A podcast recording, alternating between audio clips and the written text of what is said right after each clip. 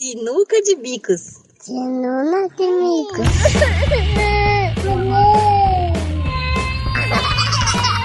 Sinuca de bicos. Sinuca de bicos.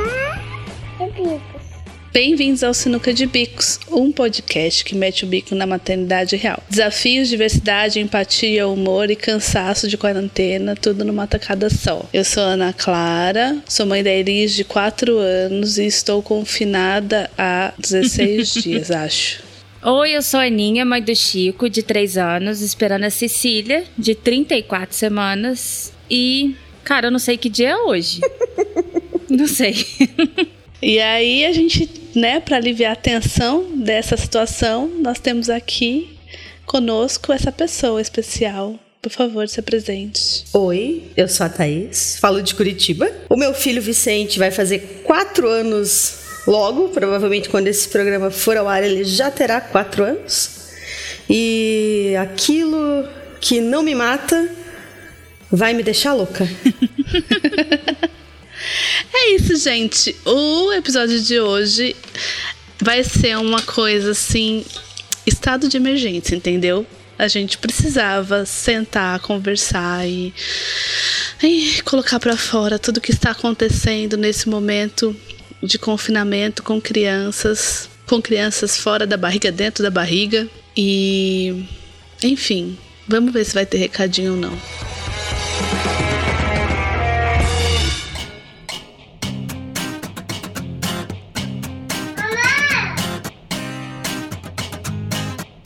Então é isso, gente. Nós estamos aqui tentando, nessa situação apocalíptica, apocalíptica, continuar o nosso trabalho. Então não desistam da gente, ouçam os nossos episódios, compartilhem a gente nas redes sociais, a gente tá em todas as redes, como Sinuca de Bicos. Dá aquele apoio moral pra gente no nosso e-mail, sinuca de bicos arroba baizinho.com e apoia a gente no Apoia-se. Apoia-se. Apoia.se barra sinuca de bicos. E a gente vai continuar lutando contra todos os nossos instintos de querer ficar deitado em posição fetal, esperando acabar tudo isso e continuar trazendo as nossas conversas para vocês, tá bom? Eu acho que também vale falar, Clara, que a gente tá demorando, obviamente, para responder as mensagens, mas que a gente também é, já se deu conta que tem muitos episódios que a gente já tá lançando sem a leitura de e-mails e não é porque a gente não quer mais fazer a leitura de e-mails, é só porque não sei o que falar.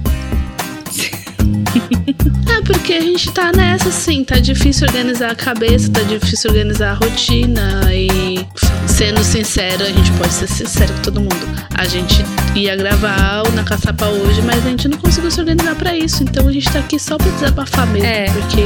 Nem pra fazer a pauta, né? É, a gente só vai conversar meio livre hoje, então. É o que tem pra hoje, galera. A gente vai responder os e-mails, a gente vai fazer um Na Caçapa esperamos em breve. Tá certo? Mas não desistam de nós.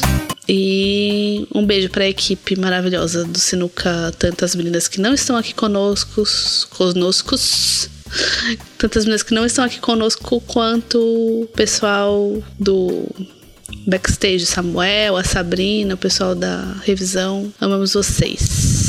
Vamos para os nossos desabafos então.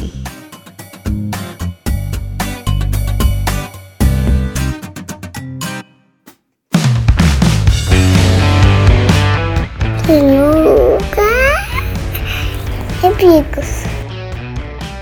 E aí, mulheres? Como estão vivendo um dia de cada vez? Pode ir, Thaís. Não, vai você primeiro. Eu queria que vocês vissem a cara dessas mulheres neste momento, porque é assim, é o sentimento estampado no rosto.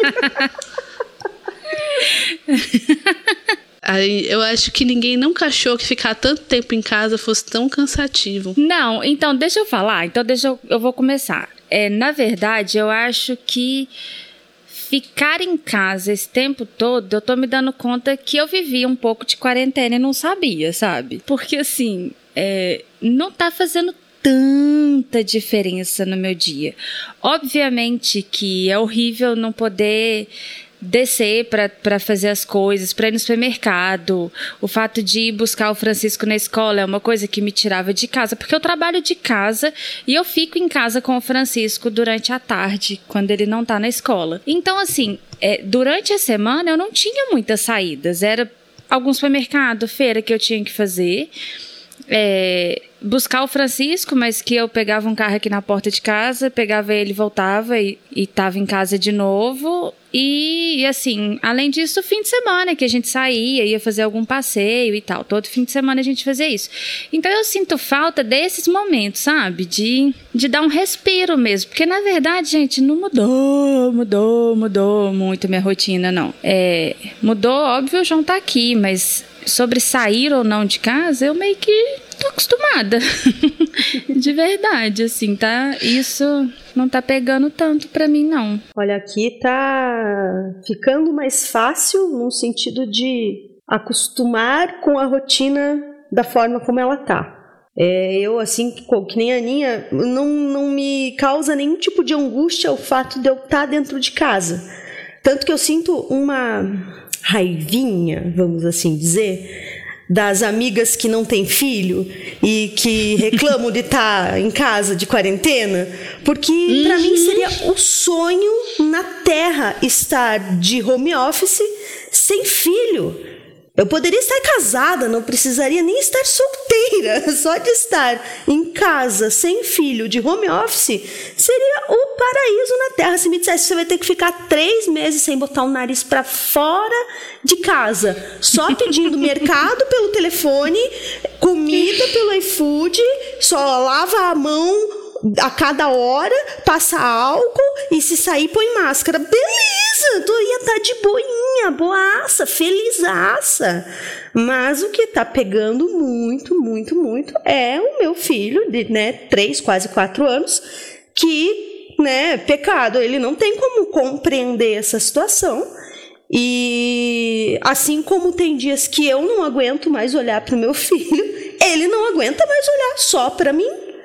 E aí eu tenho uma empatia com ele que eu, como adulta, preciso ter, mas nem sempre consigo racionalizar e segurar aquele momento de tensão que às vezes acontece quando tem lá um, um grito, uma briga, um, né, um desentendimento.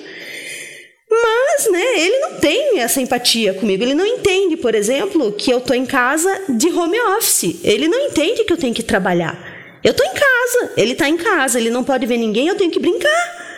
Só que eu tenho que fazer um relatório semanal de produção e eu tenho um monte de coisa para entregar e um monte de coisa para fazer. E aí eu preciso que ele entenda que uma parte do meu dia eu preciso trabalhar. Eu ainda, eu, eh, sabe, eu tento focar do lado. Eu até pensei comigo assim quando vocês me chamaram para gravar, de que eu ia tentar não ir tão pro lado negativo dessa situação, porque eu, eu tenho muito privilégio eu não vou perder meu emprego, eu sou servidora pública, eu tenho a possibilidade de trabalhar de home office. É, se algumas pessoas tiverem que voltar e meu filho ainda estiver fora da escola por conta de é, Secretaria de Educação proibir é, a abertura das escolas, eu consigo ficar em casa, manter essa, esse home office para eu ficar com a criança em casa. É, não tenho corte nem parcial do meu salário.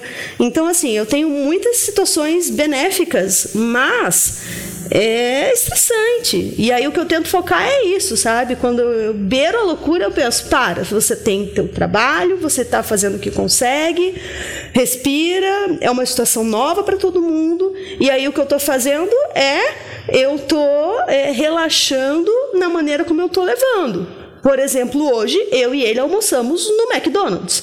Então a gente foi no drive-thru do McDonald's Peguei o McLanche feliz para ele, peguei o McDonald's lá para mim, comemos e assim, tô de boaça. Ah, mas você deu um McDonald's pro seu filho de três anos. Dei, ele escolheu o brinquedo massa, um carrinho verde, massa que anda assim, roda. E tá todo mundo feliz. É, então, é, e a janta? Hoje jantei macarrão com atum é, o filho jantou macarrão com molho de tomate que estava congelado de uma carne de panela que eu tinha feito na semana passada. E vamos levando. E não teve salada. Hoje ninguém comeu salada. Eu comi do sanduíche lá do McDonald's, mas o meu filho não comeu salada. Hoje comeu sorvete, comeu McDonald's, comeu macarrão. E tá tudo bem. Por quê? Porque a gente tá em quarentena. E agora, nesse exato momento que eu tá gravando, ele tá jogando Playstation. É, ele tem três anos, gente. Ele tá jogando Playstation, joga melhor que eu. É o que tem para hoje. Eu vou fazer o quê? Eu vou ficar aqui me martirizando ou me é, é, torturando ah, porque eu não vou dormir, porque meu filho precisa de brincadeiras lúdicas e precisa de atividades e precisa ocupar o tempo. E, e aí, e a minha cabeça, a minha saúde mental vai para onde? A gente faz o que consegue e a minha realidade pode não ser a realidade perfeita da mãe de Instagram, desconstruidona. Mas, pô, eu sou muito privilegiada, muito privilegiada. Eu fico pensando na, na família da periferia aglomerada. O que, que eles estão fazendo? Entende? Então, acho que agora a hora é, é difícil, é, mas a gente também precisa ter a, é, é, a racionalizar é, a nossa situação como ela é e dar a devida proporção, sabe? É, não, é ruim, mas não é tão ruim. E eu acho que isso tira um pouco da carga de estresse, do nosso desespero e da nossa vontade de, às vezes, se jogar pela janela de cansaço, porque, né, todo mundo cansa, uhum. mas vai passar. Basicamente. Nossa, isso. eu não poderia concordar mais, Thaís. Fechou. É, é que eu tenho uma coisa que eu tenho formiga na bunda, né, gente? Tipo, eu gosto de sair, eu gosto de, enfim, ver pessoas, ter amigos, ter, ter, amigos não, mas assim, ver os meus amigos e fazer coisas e, enfim, ver a rua. Então, ah, eu, sábado foi meu aniversário, cara, e aí? Não podia vir ninguém. E minha mãe tossindo. E eu pensando, cara, não vou poder ter um abraço da minha mãe. Até a hora que ela me abraçou, porque, né? Enfim. E mas eu nem deixei o meu pai vir aqui, porque se minha mãe realmente estiver doente com com o Covid, que eu faço com meu pai. Então, falei, ó, nem vem aqui a gente se fala pelo telefone. Mas aí fiz uma bagunça e abri aqui um, um hangout, as pessoas vieram, cantaram parabéns, foi a maior palhaçada do universo. Mas assim, eu tenho essa formiga na bunda de precisar sair, ver gente, respirar. E às vezes eu vou lá, eu abro o portão, eu ponho a cara na rua só pra ver a rua, sabe? Respirar o cheiro da rua, porque vai me dando uma agonia, assim. Por outro lado, isso que a Thais falou é muito real, assim, de, de tentar ver, porque é a mesma coisa. Eu tenho, sei lá, o, acho que mais privilégio que eu só se eu pudesse ir para a casa de veraneio da família. Porque é, eu tô em casa, eu sou servidora pública, eu não vou ter nada descontado, VR, VA. É, eu tenho a minha mãe comigo que, enfim, é parceirona no cuidado com a Elis e tá se esforçando bastante para entender essa coisa do trabalhar de casa. E eu ainda tenho essa casa do fundo que eu tô reformando para mudar, que é a hora que nem agora que eu quero gravar, que eu quero sair da vista da Elis, quando eu preciso parar mesmo para trabalhar focada. Eu deixo as duas na casa da frente e venho para casa do fundo. Então é quase a casa de veraneio, entendeu?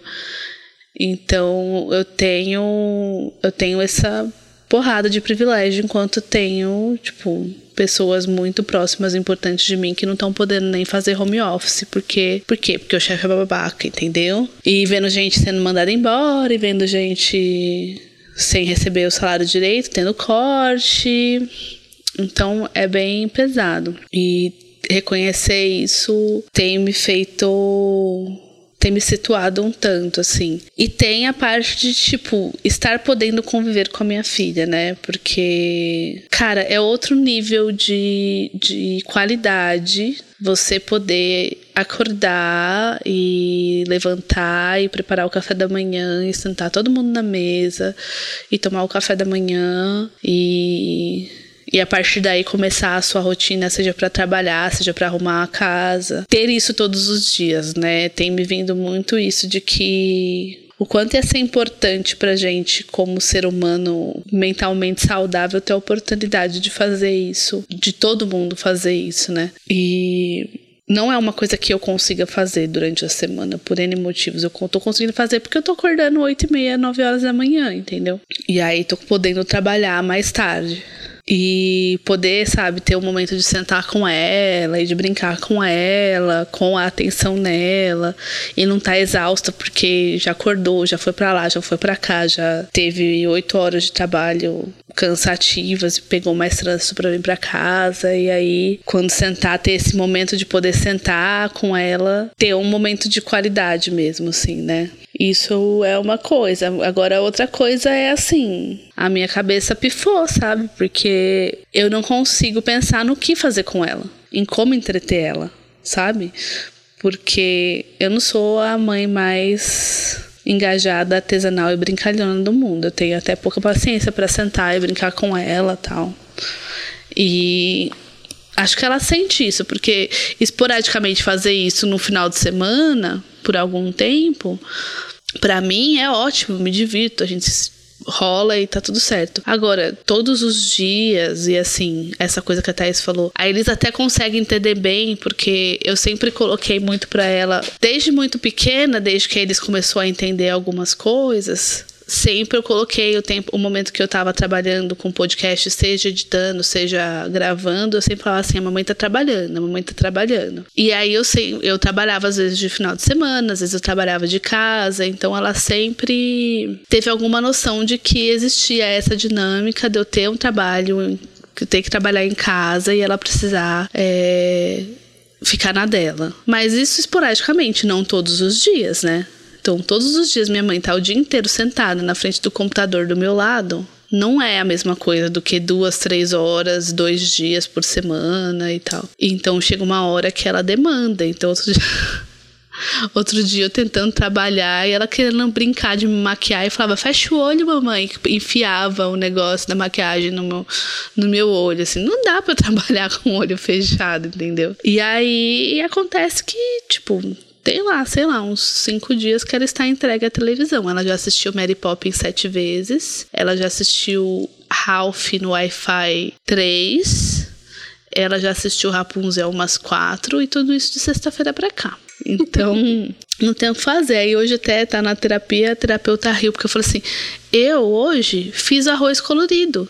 Eu peguei arroz, separei nos potinhos, pintei. O que ela vai fazer com esse arroz colorido é problema dela. Eu já esgotei a minha criatividade pintando o arroz. Se ela quiser brincar de fazer casinha, castelinho, se ela quiser fazer colagem, se ela quiser nadar no arroz colorido, problema dela agora. Eu já, já fiz um elemento diferente. Agora, faça a sua parte, seja uma criança criativa e se entreta aí com arroz colorido, porque parece que, que esvaziou, assim, o a mente de qualquer coisa que eu pudesse pensar. E, é, e quando ela estava nesse momento que ela, ela já se quebrou toda, ela abriu a cabeça, ela tá toda roxa, porque é muita energia.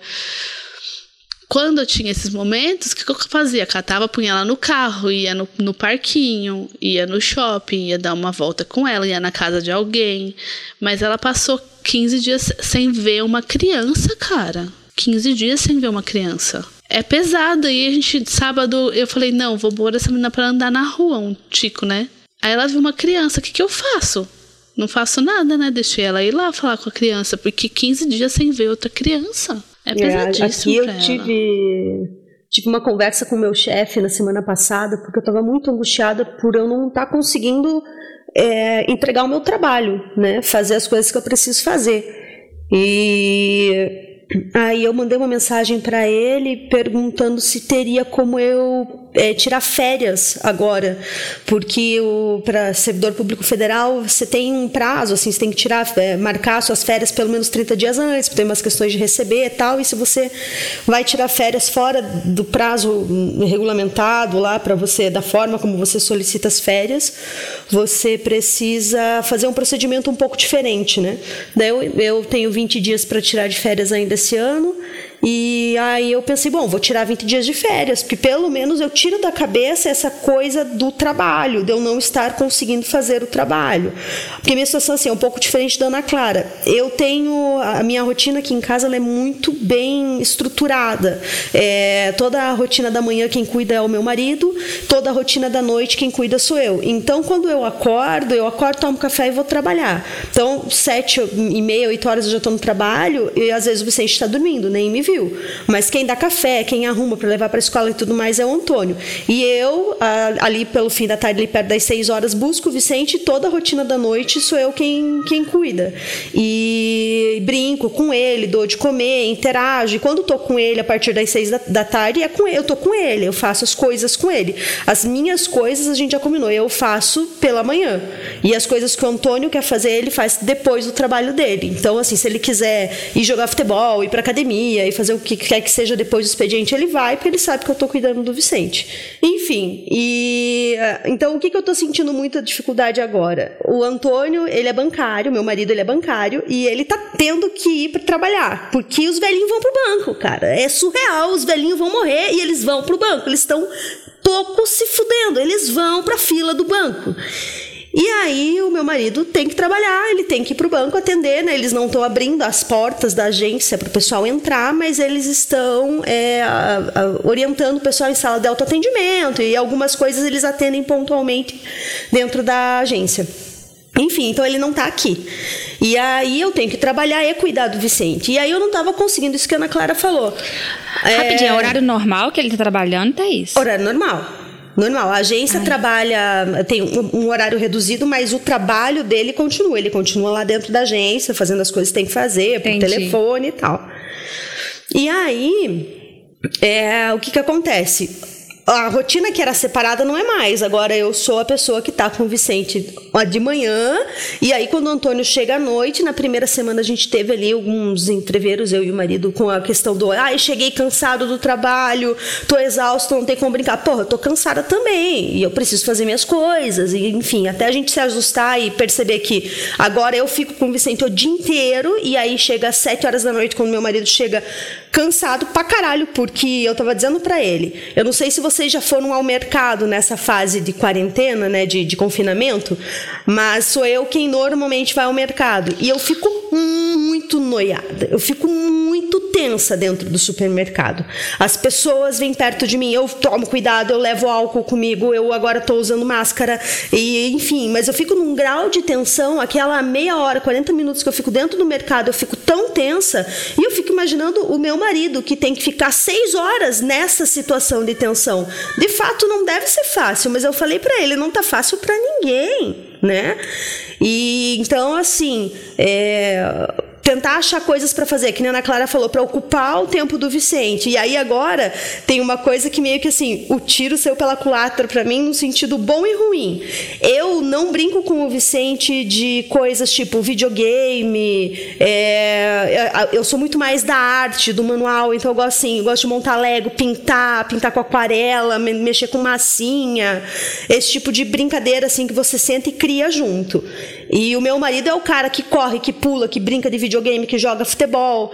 E aí o que, que acontece? O Vicente tem muito estabelecido que videogame ele não joga com a mamãe. Algumas brincadeiras, ele não, não brinca com a mamãe. Com a mamãe é aquela coisa que eu sempre fiz com ele, massinha, pintura. Então são coisas que ele quer que eu esteja junto. E aí o meu chefe, né, pensei comigo, bom, vou falar com o meu chefe, pedir as férias, e meu chefe falou assim, não, mas você tem que conversar com ele, porque ele já tem quase quatro anos, ele tem que entender que a, tem a hora de você estar tá junto e tem a hora de você trabalhar. E aí eu claro. falei pro meu chefe que não é uma situação Ele tem comum, que entender que, que o que, que acontece? ele falou assim, porque já, já foi é, cogitada a, a hipótese de eu trabalhar de casa no mundo normal antes do corona, né? É, ele falou: se você estivesse em casa, você teria que se ajustar. Eu falei, mas seria totalmente diferente, porque ele estaria indo para a escola. Eu Exato. trabalhar é, de casa não significa que ele estaria em casa comigo, sabe? Eu estaria trabalhando e, ele estaria na escola. Então, eu falei para ele, além dele não estar indo para a escola, ele não está vendo criança nenhuma. Eu sou o único uhum. ser humano real que se move, que ele está vendo o dia inteiro. Ele não está vendo vó, ele não está vendo madrinha, ele não está vendo vô, ele não está vendo ninguém. E assim, eu moro num condomínio, ele tem duas amigas que moram nas casas exatamente ao lado, da mesma idade dele. E ele, ele escuta, ele tem uma amiga que é a Júlia, que ele ama, ele escuta a Júlia, ele fica louco, ele quer ir ver a Júlia. E aí tiveram dois dias que a gente deixou ele sair e ver a Júlia, só que eles não podiam se encostar. E Cara. sabe, era muito triste ver a carinha deles, porque eles queriam se abraçar e pular e brincar, e a gente só ficava falando assim: mantenham a distância, fiquem longe, mantenham a distância, fiquem longe, não se encostem, um de um lado, um do outro, passa para trás, atrás da linha. Não. É, é muito complicado. E aí eu falei isso pro meu chefe, que não é uma situação normal. É, eu entendo que eu tenho que trabalhar, eu sou grata por poder trabalhar, mas equilibrar esses copinhos, ter que entregar relatório. Eu trabalho com é, processos administrativos disciplinares, que são coisas que precisam de uma concentração, uma atenção, é, é denso, são coisas bastante. É processo que eu tenho que ler, analisar, e enfim. É, não é coisa que eu consigo fazer com uma criança me de dois em dois minutos. Olha, mãe, olha o que eu fiz. Olha, mãe, pinta aqui. Filho, então fica lá sozinho. Olha, mãe, olha, olha aqui, mãe. E é o dia uhum. inteiro. Mas, enfim, a part... da, da, na, até a semana passada eu estava surtada. Mas aí eu respirei e pensei nisso que eu falei para vocês. Eu vou vou ser poliana. Vou olhar para o lado positivo, porque se eu ficar olhando para o lado negativo, eu vou surtar. Eu faço terapia toda semana. Quem disse que eu consegui qualquer dia da semana ligar para minha terapeuta? Porque eu ligar para minha terapeuta não é ligar de qualquer lugar que nem agora. Eu tenho que ligar de um lugar que eu sei que ninguém está me ouvindo, que ninguém vai me interromper. Porque como é que eu vou falar dos meus anseios particulares com meu marido ouvindo na cozinha? Não, não, não vai funcionar, né? Ou trancada dentro do carro, não vai funcionar. Então, assim, três, faz três semanas que eu tô confinada, que eu não faço terapia e que eu tô nessa situação. Mas meu salário tá lá, tá caindo, eu tenho a minha casa. Esses dias no grupo lá do Sinuca deu a surtada porque eu tinha que limpar a compra com álcool, né? Porque agora vem essa orientação do você vai fazer a compra no mercado, vem com a sacola, não põe a sacola na mesa, limpa tudo com álcool ou com água sanitária antes de guardar, tira da embalagem.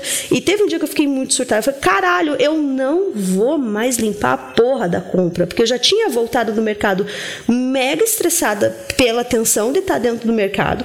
Cheguei em casa, olhei para aquele caminhão de coisa e eu ah, vai se fuder que eu vou passar água sanitária em cada uma das embalagens. Botei essa cola tudo em cima da mesa, foda-se, guardei tudo do jeito que tá, foda-se. Se for para pegar, foda-se e, e, e foda-se. Foi basicamente o que aconteceu aquele dia. Eu tava muito puta. E aí, uma semana depois, eu pensei que aí fui poliana, né? E eu acho que isso tudo, é, é, essa mudança de perspectiva está sendo saudável. Que bom que eu tenho tanta compra para limpar, né? Porque eu fiquei pensando naquele monte de gente que está tendo que pegar comida do governo porque não tem o que comer. E não é gente que normalmente precisa desses apoios. São pessoas autônomos, são trabalhadores que normalmente teriam condições de ir ao supermercado e comprar um alimento e que agora não têm renda. É zero. E aí eu pensei comigo, vou, né? Vou parar de reclamar de ter que limpar minha compra, porque eu tenho compra para limpar, cacete, entendeu? Então, assim, eu acho que a gente precisa muito trabalhar a perspectiva nesse momento, porque se a gente não trabalhar a perspectiva, a gente, a gente se afunda. Pois é. E é muito louco, porque é, é claro, a gente sabe que, que as pessoas que são as pessoas que estão realmente sendo afetadas de forma impactante são as pessoas mais pobres, que estão na periferia, os autônomos tal, mas o negócio é tão fora de, de. Da gente nunca ter vivido nada desse jeito que, assim, eu tenho uma amiga que tem um negócio, tipo, ela não é grande empresária. Ela tem um negócio há um ano. E agora ela está parada com um monte de dívida para pagar e não tem de onde tirar, porque ela não tem de onde receber, entendeu? E aí, e aí você fala assim, bom, ela é a dona do negócio, mas ela tá lascada. E eu tenho uma amiga que é servidora do estado de Minas Gerais. E o estado suspendeu o pagamento de todo mundo. Então, assim, ela é uma servidora pública, prestou concurso, porque né, tem essa coisa de você ter estabilidade, mesmo assim, nem ela, nem, nem o companheiro dela, os dois do estado, vão receber nada esse mês. Então tá pegando todo mundo. Eu acho que é muito essa coisa do seu chefe, né? Ah, tem que explicar, tem que adaptar. A gente tá numa situação muito diferente de qualquer coisa. É, é aquela coisa. É difícil ficar dentro de casa. Ah, a gente passa 30 dias de férias. Cara, nas férias eu posso sair, nas férias eu tenho uma grana a mais que eu posso pegar e viajar com a minha filha, entendeu? Então, é um negócio que tá pegando todo mundo de uma maneira muito diferente. Não é férias que a gente vai, cata e pode ir passear, pode ir num cinema, sabe? A gente tem que lidar com toda a tensão da preocupação com a saúde, que acaba que é a primeira agora, a nossa, a de quem não tá podendo fazer o isolamento, a de quem não vai tá fazendo isolamento, mas não vai poder ter a sua estabilidade. E, e, assim, chegar no ponto de que eu tava hoje agora conversando com um amigo do. Tá, será que as coisas vão voltar ao normal depois, entendeu? Porque é, é um colapso muito grande que tá acontecendo, né?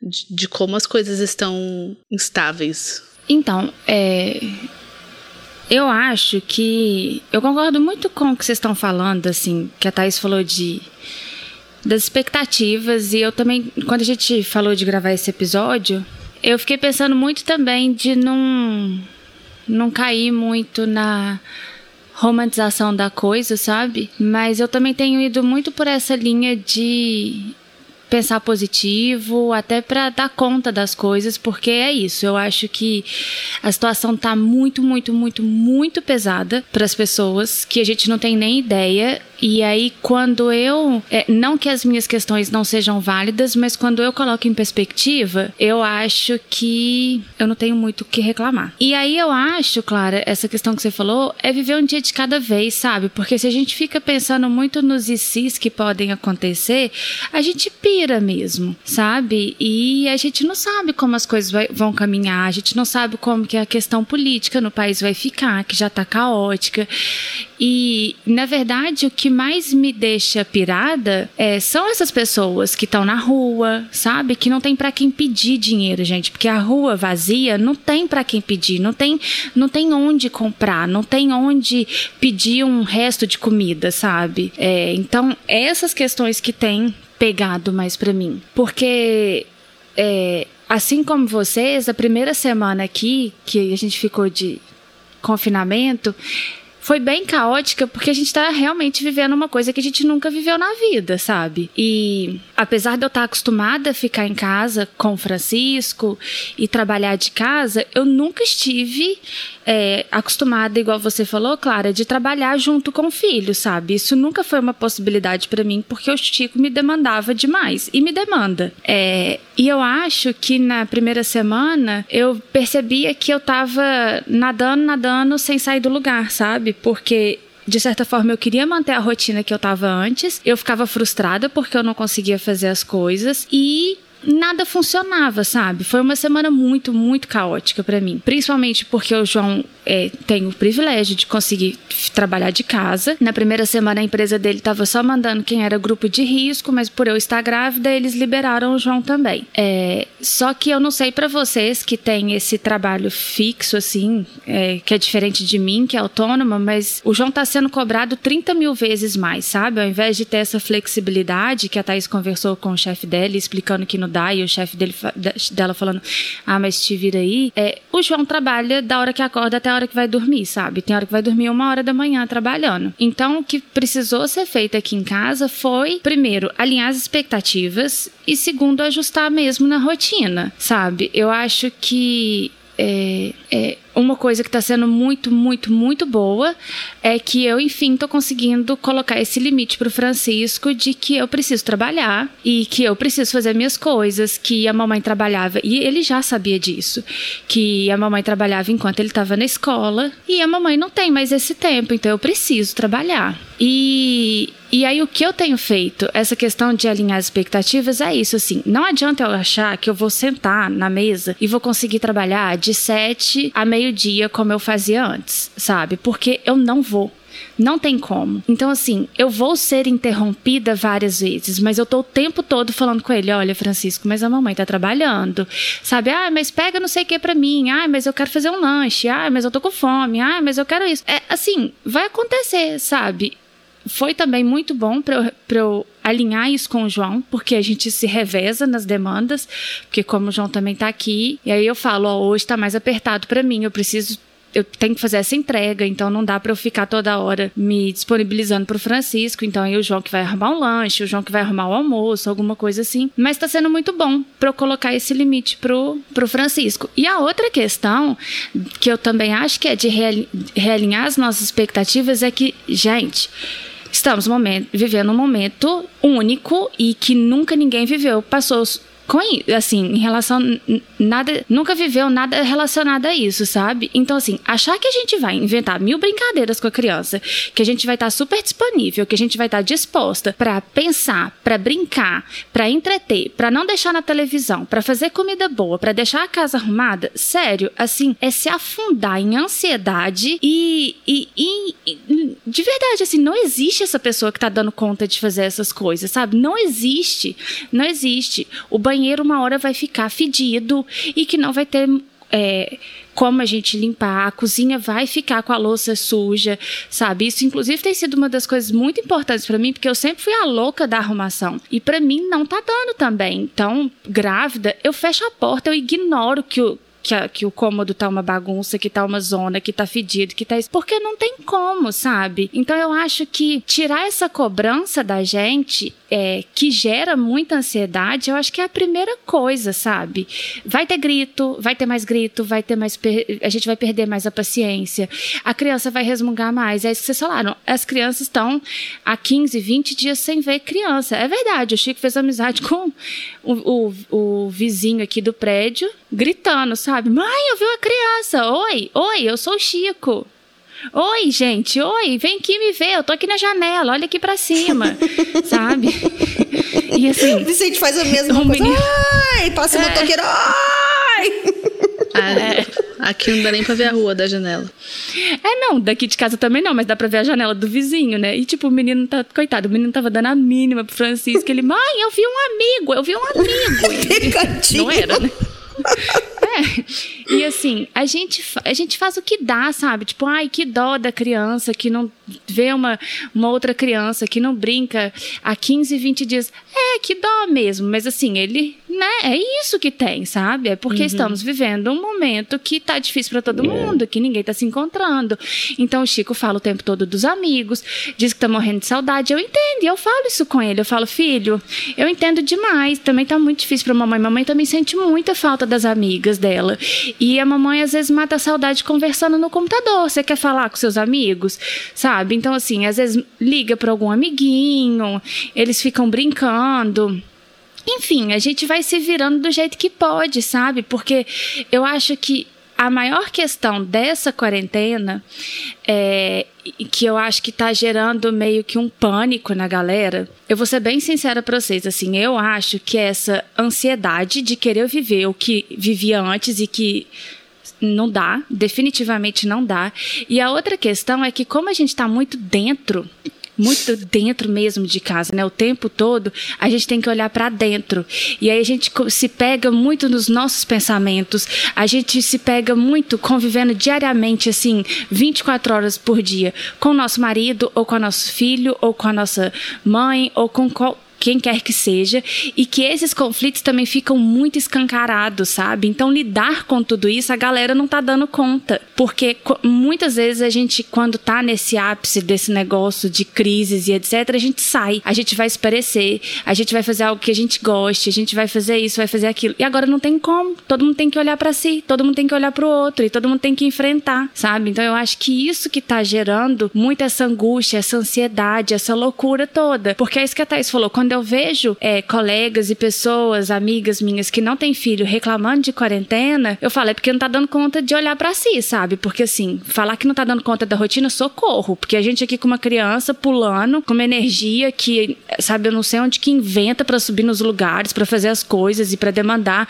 E meu Deus, como que essa criança come? Nunca reparei que comia tanto assim, sabe? Então, assim, não, é sério, mas não faz ideia do que é de cansaço físico também e mental de estar com uma criança. Mas falar que tá esgotado da quarentena de ficar em casa, eu acho que é muito isso, sabe? De, de que tá difícil mesmo lidar com essas questões de si, de, de para dentro, de olhar para dentro. Eu nessa né, nessa coisa de ficar pesquisando sobre. Tem gente que não quer saber do coronavírus, né?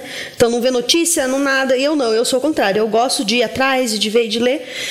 E eu tô absolutamente encantada com o trabalho de um cara que já está na internet aí há tempos, né? Mas eu não acompanhava, enfim, e comecei a acompanhar agora, que é o Atila Yamarino, que fez uma entrevista Sim. sensacional no Roda Viva, inclusive, e ele está fazendo lives é, sobre as, é, é, desde o início, né? Sobre é a escalada ótimo, né? do, do coronavírus e assim, apesar de ser acadêmico, ele é muito acessível na maneira como ele explica as coisas. E eu tô assim, nossa, crush total. Assim, olho e fico, meu Deus, que homem, que homem, que homem. Fala mais Ainda de é bonita, mim, né? Atila. Fazer o quê?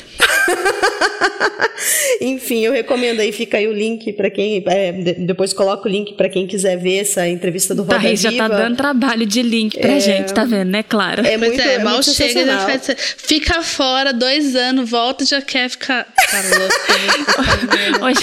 ô, gente, se não tiver link, vai lá, busca. Isso, procura, joga no, joga no YouTube. É. Atila e Amarino.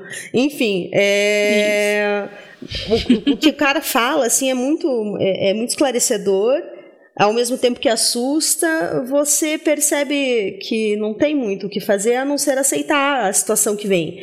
E no Roda Viva, nessa entrevista do Roda Viva, ele falou exatamente isso que a Aninha colocou agora: que as pessoas têm muito essa ansiedade de sair para voltar para a vida que elas tinham antes, mas elas vão ter que entender que a vida não vai mais ser o que era antes e não no sentido é, é, negativo, ruim, né? Mas vai ser diferente. As coisas vão mudar, as relações de trabalho vão mudar, as relações entre as pessoas vão mudar, a gente vai sentir economicamente falando, enfim, as coisas não vão ser como antes. Eu acho que conforme a gente vai percebendo isso, a gente vai lidando melhor com essa situação.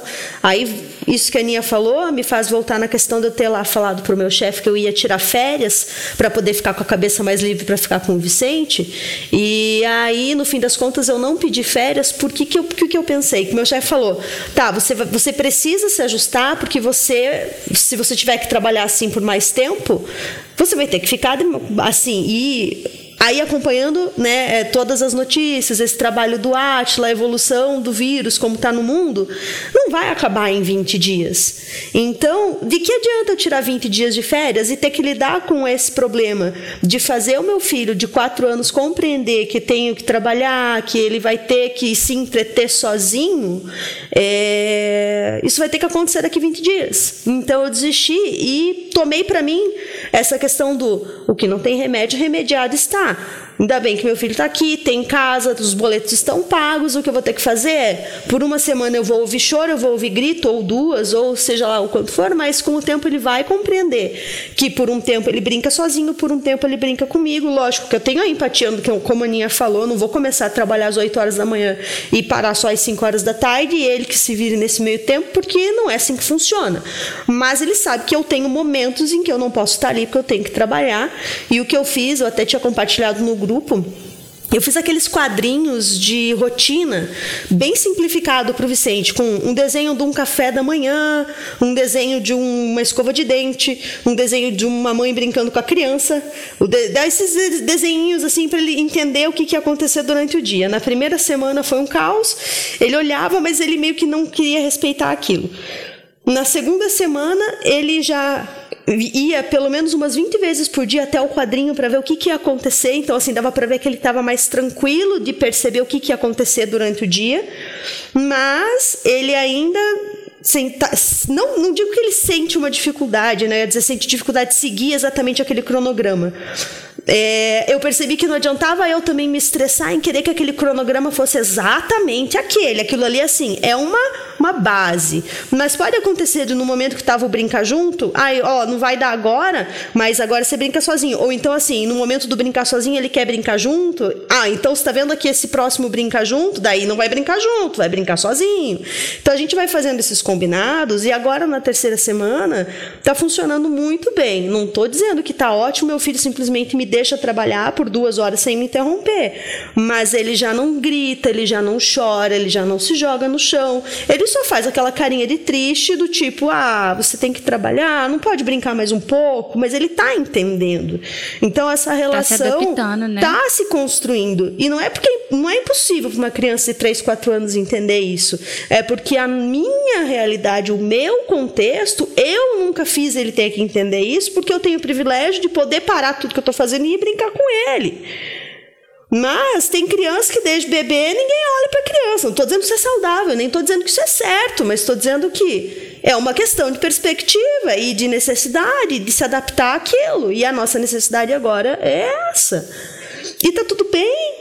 Então, é, eu concordo com tudo que vocês estão colocando. É, é, o, isso, o, Thaís, a Clara me mandou esse, essa, esse seu quadrinho que você fez de atividades com o Vicente. E aqui em casa, é, a primeira semana, né, que foi caótica para a gente se ajustar, mas a rotina com o Francisco antes já era muito estabelecida, assim.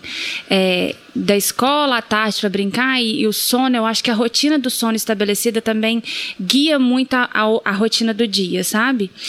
E eu não senti necessidade de fazer essa rotina com o Francisco, porque a gente acabou se encaixando fácil. Mas eu trouxe essa possibilidade desse quadrinho, desse quadrinho que você fez para mim, porque eu me senti perdida, sabe? Porque eu me senti eu, eu precisava organizar minha vida para entender como que eu ia fazer acontecer o meu trabalho trabalho, como que eu ia ter tempo para para ficar com o Francisco, porque às vezes eu tava com ele, mas eu ficava com a cabeça tipo, nossa, mas eu não terminei aquela planta, eu não terminei aquela planta. E aí eu não conseguia ficar tranquila com ele e para fazer terapia, para fazer outras coisas. E aí eu fiz esse quadrinho para mim e eu passei por essa situação que você comentou da ansiedade, porque eu acho que outra questão que a gente tem que colocar, que a gente poderia colocar aqui é que assim, o feito é melhor do que qualquer outra coisa, sabe? E a gente cria muita expectativa no perfeito. Então eu olhava aquela tabela e eu queria seguir aquela tabela exatamente do jeito que estava. E eu tava ficando muito frustrada, porque às vezes não dava, porque às vezes o Francisco interrompia, porque às vezes tinha demanda da casa para fazer, chegava compra, tinha que higienizar produto, tinha que fazer um monte de coisa.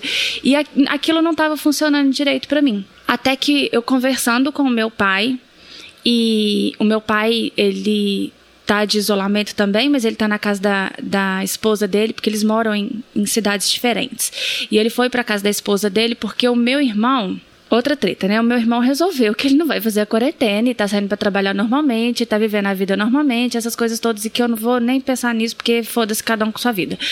Mas isso estava afetando é, o meu pai, porque ele mora com meu pai, enfim, tem uma pessoa saindo e entrando em casa o tempo todo, com meu pai idoso. Ele foi para casa da esposa dele. E aí, é, ele falou comigo: Nossa, filho, uma coisa que tem me ajudado muito é fazer atividade física. Aí eu falei: Pô, pai, mas aí é uma casa, né? E aí tem espaço para fazer atividade física. Porque ele falou: Ah, é que eu fico aqui nessa área lateral, é, caminhando, etc. E aí eu falei: É, então, mas você tem espaço? Eu não. Ele falou: É, mas tem chovido muito. E aí eu fico caminhando durante uma hora no corredor de casa. Aí eu fiquei: Ah, tá. Entendi. E, e aí me caiu essa ficha, sabe? Assim, que eu fico sempre esperando a situação perfeita para fazer as coisas. E como tá tudo muito caótico, eu me dei conta de que se eu não me adaptar do jeito que dá, eu não vou fazer as coisas. As coisas não vão acontecer. Então assim, aquela tabelinha da rotina que eu tinha feito para mim, que estava perfeita, que ia fluir maravilhosamente bem, não acontece, entendeu? Aquilo ali é um guia para mim, mas que acontece mil e outras interferências no dia que, que eu preciso lidar com isso e ir me adaptando. Assim como, por exemplo, é, eu tava, era uma questão que estava estava me gerando muita ansiedade, assim. Nossa, eu não saio de casa, eu não vejo sol, eu não respiro ar puro, eu não faço uma atividade física. E eu nervosa, porque daqui a pouco Cecília vai nascer, e como que vai ser?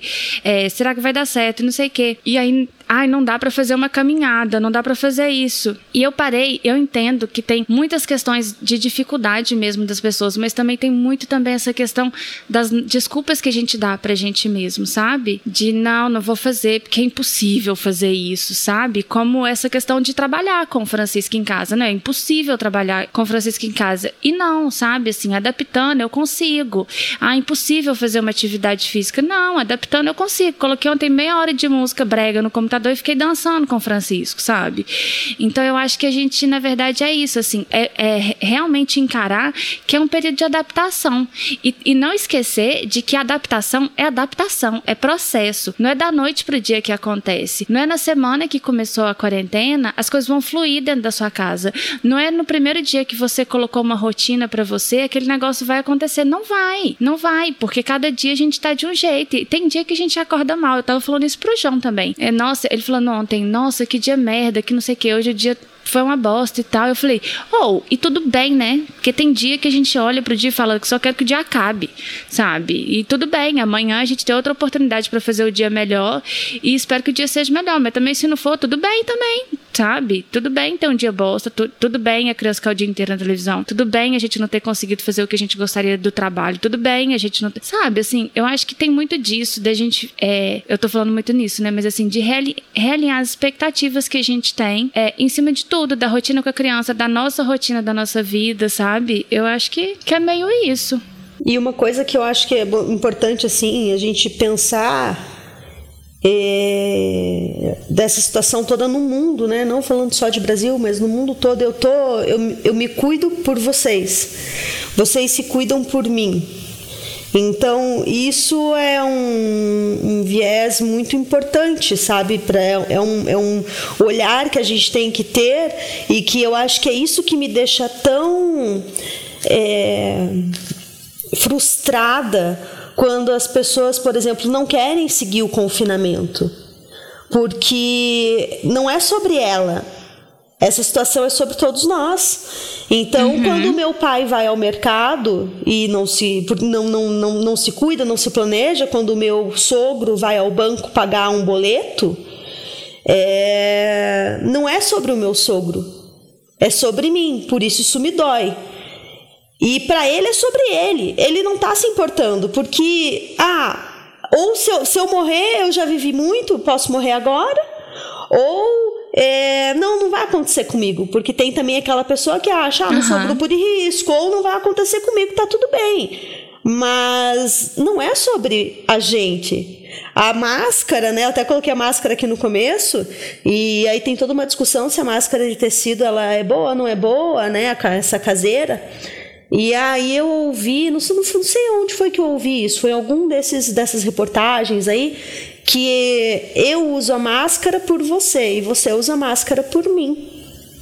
Então a gente não vai sair de máscara para não pegar. Eu vou sair de máscara para não passar para ninguém. Eu vou ficar em casa para diminuir a probabilidade de infectar outras pessoas.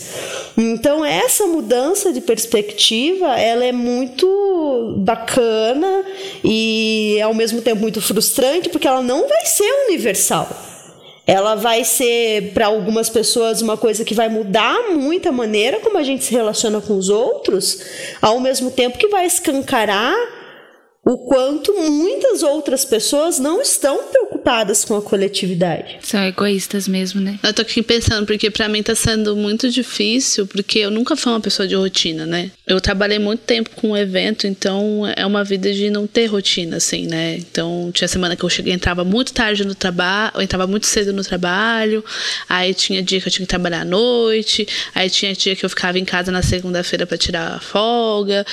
Então, rotina não é uma coisa que existe para mim, né? E faz pouquíssimo tempo que eu mudei de trabalho.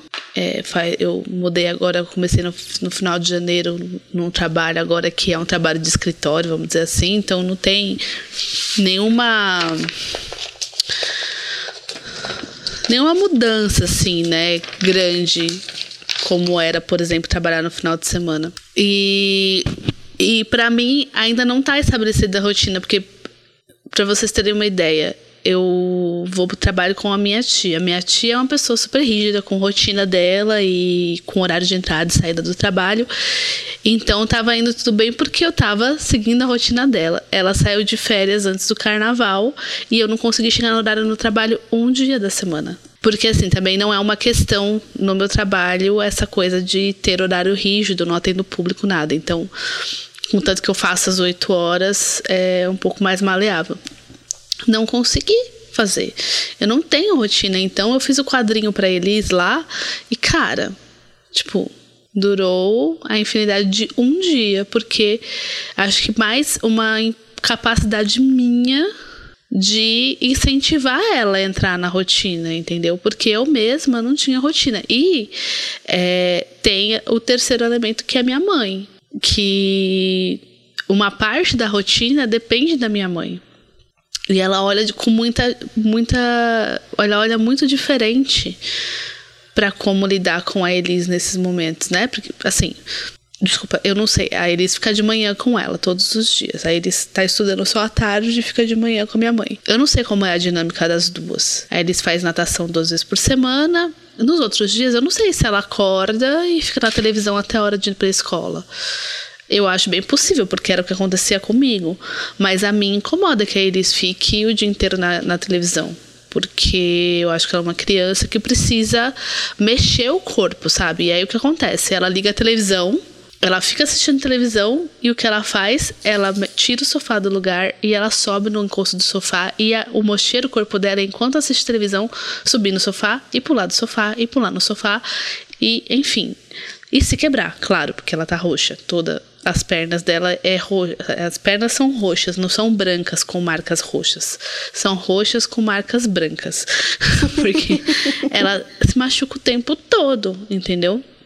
Então, para minha mãe, funciona assim: liga a televisão, deixa a criança lá, que eu vou fazer aqui a minha rotina. E isso me incomoda. Só que também eu não tô com a disponibilidade de ficar criando 800 mil coisas para ela fazer, entendeu? E aí, quando a gente fez, por exemplo, a gente fez a, a tabelinha lá. Então a gente acordava, era para acordar cedo.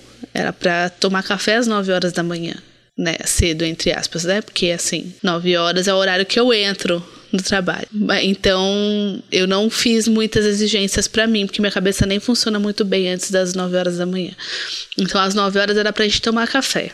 Então eu acordava, acordei, fiz o café, tudo, e depois era para brincar do lado, para brincar com era o momento de brincar junto. E, e aí eu fiz o desenho lá, brincar com tinta. Eu comprei umas tintas e brincar com tinta. Então aí eles entendiam que era hora de brincar com tinta, era hora de pintar.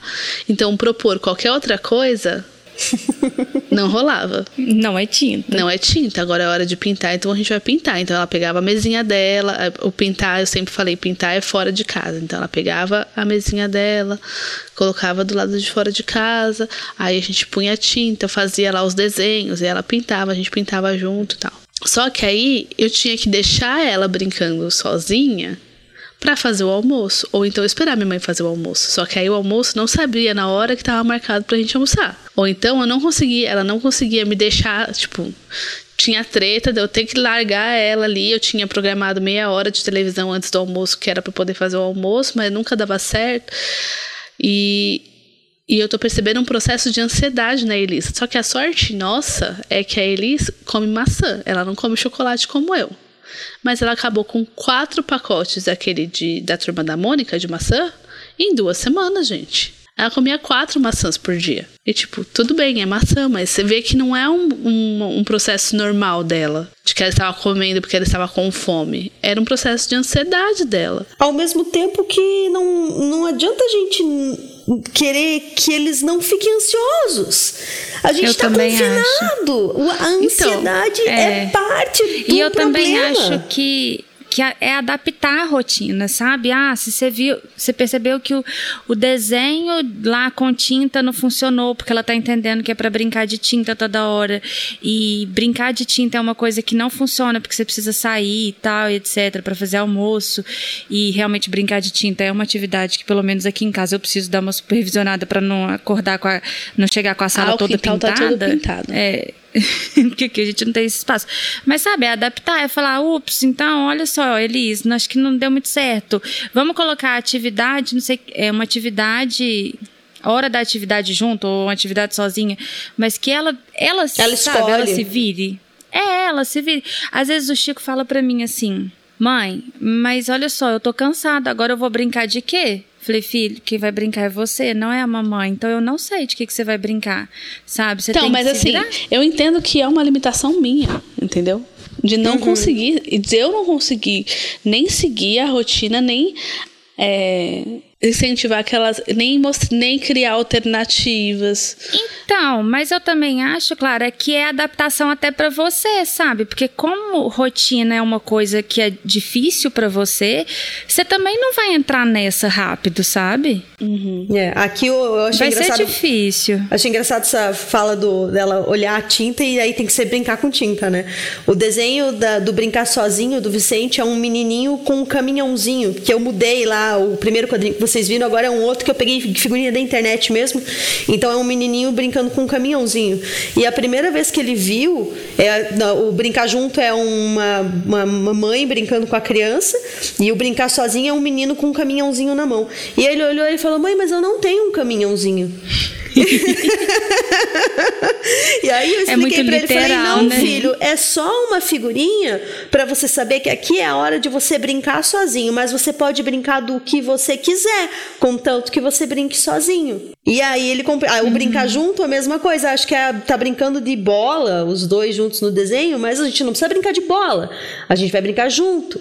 E aí, é, é, tá- só que assim, o, o- aqui eu percebi que a rotina ela funcionou muito bem como um norte de mais ou menos como as coisas vão acontecer, os pontos de ajuste, que eu digo que são os pontos de ajuste mental, são os, o, é, o café da manhã, o almoço, a janta, que são os momentos que tudo parece que reseta e começa de novo. Então, tomou café depois disso. Higiene brincar. Se vai brincar junto, se vai brincar as coisas que eu não negocio, higiene. Tem que fazer higiene antes, senão não vai brincar. Daí o brincar, se vai brincar sozinho, se vai brincar junto, se vai brincar junto a manhã inteira, depois sozinho a tarde inteira, aí isso a gente vai conversando depois, mas as coisas elas precisam acontecer. Então assim, eu tenho que trabalhar agora, filho. Então agora eu sei que você quer brincar, mas não posso. Se você quiser brincar agora, depois a mãe vai ter que trabalhar. Ou tem que fazer o almoço. Aí tá, almoçou. Daí tem a hora da soneca. Normalmente ele tira duas horas de soneca porque ele dorme em torno de nove horas por noite. Mas, como ele não tá gastando muita energia, porque né, a gente não tá conseguindo sair de dentro de casa, ele não tem sentido vontade de tirar soneca, porque ele não tá fazendo absolutamente nada, ele não tá cansando. Então, às vezes, ele não quer tirar soneca. Só que no meu planejamento, as duas horas de soneca seriam duas horas de trabalho. E aí eu explico pra ele, então tá bom, filho, não quer tirar soneca, não tem problema, mas esse tempo você vai brincar sozinho? Então ele está aprendendo também que a escolha tem uma consequência. Então, eu, se eu quero isso, eu não tenho aquilo. Se eu quero trocar aqui, eu perco lá. Mas aí entra isso que a Clara falou de eu banco essa educação da rotina de dizer para ele vai vai ser dessa forma. Se brincar junto agora depois não vai brincar junto. Porque se eu abrir para vão brincar junto agora e vão brincar junto depois vão brincar junto depois vão brincar junto depois eu vou ter a criança mais feliz do mundo, do mundo porque brincou de tudo que queria brincar comigo e eu não vou fazer nada do que eu tinha que ter feito. Sim. né isso que eu tô fazendo tudo é o mais ou menos limite que eles precisam, com né? certeza. É. Está sendo uma oportunidade muito grande para ele amadurecer isso e compreender o meu espaço também. De que o meu espaço é, é uma coisa Gente, assim, que eu, eu tô sempre precisando amadurecer. Esses dias Todos o Vicente nós. falou muito engraçadinho. Ele, ele tava é, brincando e aí. Eu não sei por que diabos, eu não lembro bem certo o que, que ele tava fazendo, que eu queria que ele fizesse diferente. E aí ele olhou para mim e falou assim: Mamãe, você precisa me respeitar. Não, a, a, a escola do. Francisco mandou uma música pra gente dançar com, com a criança, né? Que era uma música lá que eles ouvem bastante e tal. E aí a gente começou a dançar. Eu falei, vamos dançar, Chico. Vem, eu comecei a dançar. Ele, mãe, mas cada um dança de um jeito, né? Tem que respeitar. Eu, claro, é isso mesmo, sabe? Aí, cada um dança da- de um da- jeito. do Rio de Janeiro, eu ganhei uma resposta, gente, né? Porque agora eles falam assim: eu faço o que eu quiser com o meu corpinho. Obrigada, Vicente. O Vicente Mas, né? fala, é meu, meu corpinho, minhas regrinhas. Minhas regrinhas, pois é, mas ela fez a adaptação dela. E ela fala assim: eu vou fazer isso porque eu faço o que eu quiser com o meu corpinho. Isso mesmo. Tá certa ela. Vai Thaís, responder o que pra Chico isso, né? também pegou uma. Eu, eu falo, Chico, Chico, vamos esvaziar o tanquinho ali só, porque a mãe do Vicente ensinou, né? Não, Então, a outra mãe que do a Elis Vicente trouxe da- né, do compartilhamento de vivências. Agora ela vai pro quarto e se fecha no quarto. Ai, o Chico também, um adolescente. Então, Ela gente. aprendeu. Eu falei, gente, tem uma adolescente de 4 anos. E aí isso tem acontecido com frequência. Outro dia foi muito engraçado porque a gente tava. é, no domingo, eu fui montar um quebra-cabeça porque eu achei que ia ser uma ótima ideia propor pra ela montar o quebra-cabeça, porque eu gostava de montar quebra-cabeça desde muito cedo e ela gosta também. Mas ainda falta um pouco, né, para ela pegar um quebra-cabeça de 500 peças mesmo que seja junto com a mãe. E aí eu comecei a montar o quebra-cabeça e foi aquele momento tipo, estou esvaziando a minha atenção aqui, né? E aí ela foi, ficou entretida ali algum tempo, aí daqui a pouco ela começou a brincar de escolinha com os bonecos e não sei o que, e eu era professora. E enquanto ela tava deixando os bonecos do meu lado na mesa e eu podia continuar dando aula e montando quebra-cabeça, tava tudo bem. Mas ela começou a querer que eu saísse e fosse cantar parabéns para as crianças no, na- no quarto e fosse no carro que era a sala e não sei o que. Até que a hora que eu falei assim, filha, agora a mamãe cansou, eu não quero mais brincar disso. Aí ela foi e se trancou no quarto. Aí eu fui lá falei, você não vai querer mais brincar do meu lado? É só sentar do meu lado, mas eu quero ficar sentada na mesa agora. Aí se cobriu, não sei o quê. Daqui a pouco eu fui lá e dormiu. Foi tão ótimo. Ai, ela dormiu. Foi tão horrível porque ela acordou 11 horas da noite. Socorro. E como eu tava numa aula online, eu não vi. Tinha come- começou às sete e foi indo, foi indo, foi indo. Quando terminou às 10, ela tinha acabado de acordar, era 10 e meia. Aí eu falei, gente, eu tô lascada. Pois a menina foi até duas horas da manhã. Socorro, meu Deus. Pois é. Porque ela tá nesse momento, É. ela tá saindo da soneca. Eu queria muito que ela tirasse as duas horas de soneca. Gente, o Chico não tira soneca já tem muito tempo. Muito tempo. e... O Vicente está cansado, tira. Mas dorme menos, né? Dorme nove horas por noite. Não, mas ela não dorme assim, ela não, não dorme, só que chega uma hora que ela tá insuportável. Insuportável. E aí é na hora que eu tô pegada no trabalho, porque é tipo 5, 6 horas da tarde, porque é agora o que eu tô fazendo. Eu tenho passado É o amanhã. insuportável do Chico. Eu tenho passado a manhã com ela, porque eu mesmo não produzo durante a manhã, então para mim é mais rentável em termos de produtividade que eu trabalho à tarde. Então eu passo a manhã com ela, a gente almoça, então eu vou trabalhar lá pelas duas e meia, três horas. Aí, quando dá cinco e meia, seis horas, é a hora que eu tô rendendo ali. Mas mesmo se ela tá na, na televisão ou sei lá no que, ela começa a ficar muito chata e ela precisa dormir. Só que se eu pôr essa menina pra dormir 6 horas da tarde, eu tô lascada. Entendeu? Então é, é assim, eu, eu não sei o que eu faço. Porque aí, no, aí o que acontece? A gente vai dormir meia-noite, uma hora. Aí no outro dia, que nem hoje, eu acordei no susto, 10 horas da manhã. 10 horas da manhã. E ela estava lá, dormindo. Entendeu? E agora eu não sei como vai ser hoje, porque ela está lá com a minha mãe, provavelmente ela está na televisão. E aí era uma coisa que eu ia perguntar pra vocês, porque assim, por exemplo, a Thaís, nesse esse período que você tá com o Vicente, é só você o Vicente, então você tem total controle sobre a sua rotina.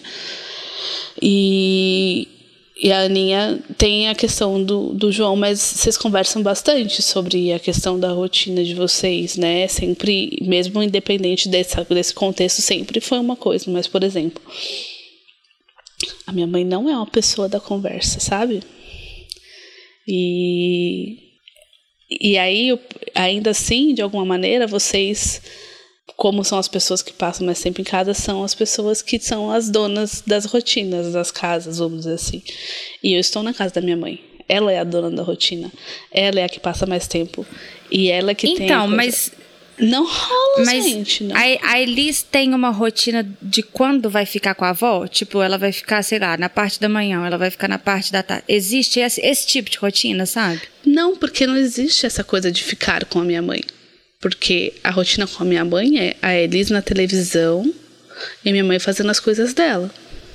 Mas então talvez seja Então, saudável que você é desapegue rotina. disso, entendeu? Deixa aqui, se for pra ficar na televisão.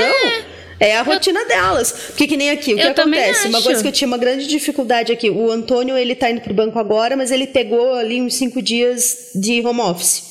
Nesses cinco dias que ele ficou aqui, eu aproveitei para conseguir trabalhar um pouco. Então, o que, que eu pedi para ele? Eu ia trabalhar das sete às nove da manhã, e aí, nesse período, ele aqui, o Vicente acorda mais ou menos às sete, sete, sete e meia.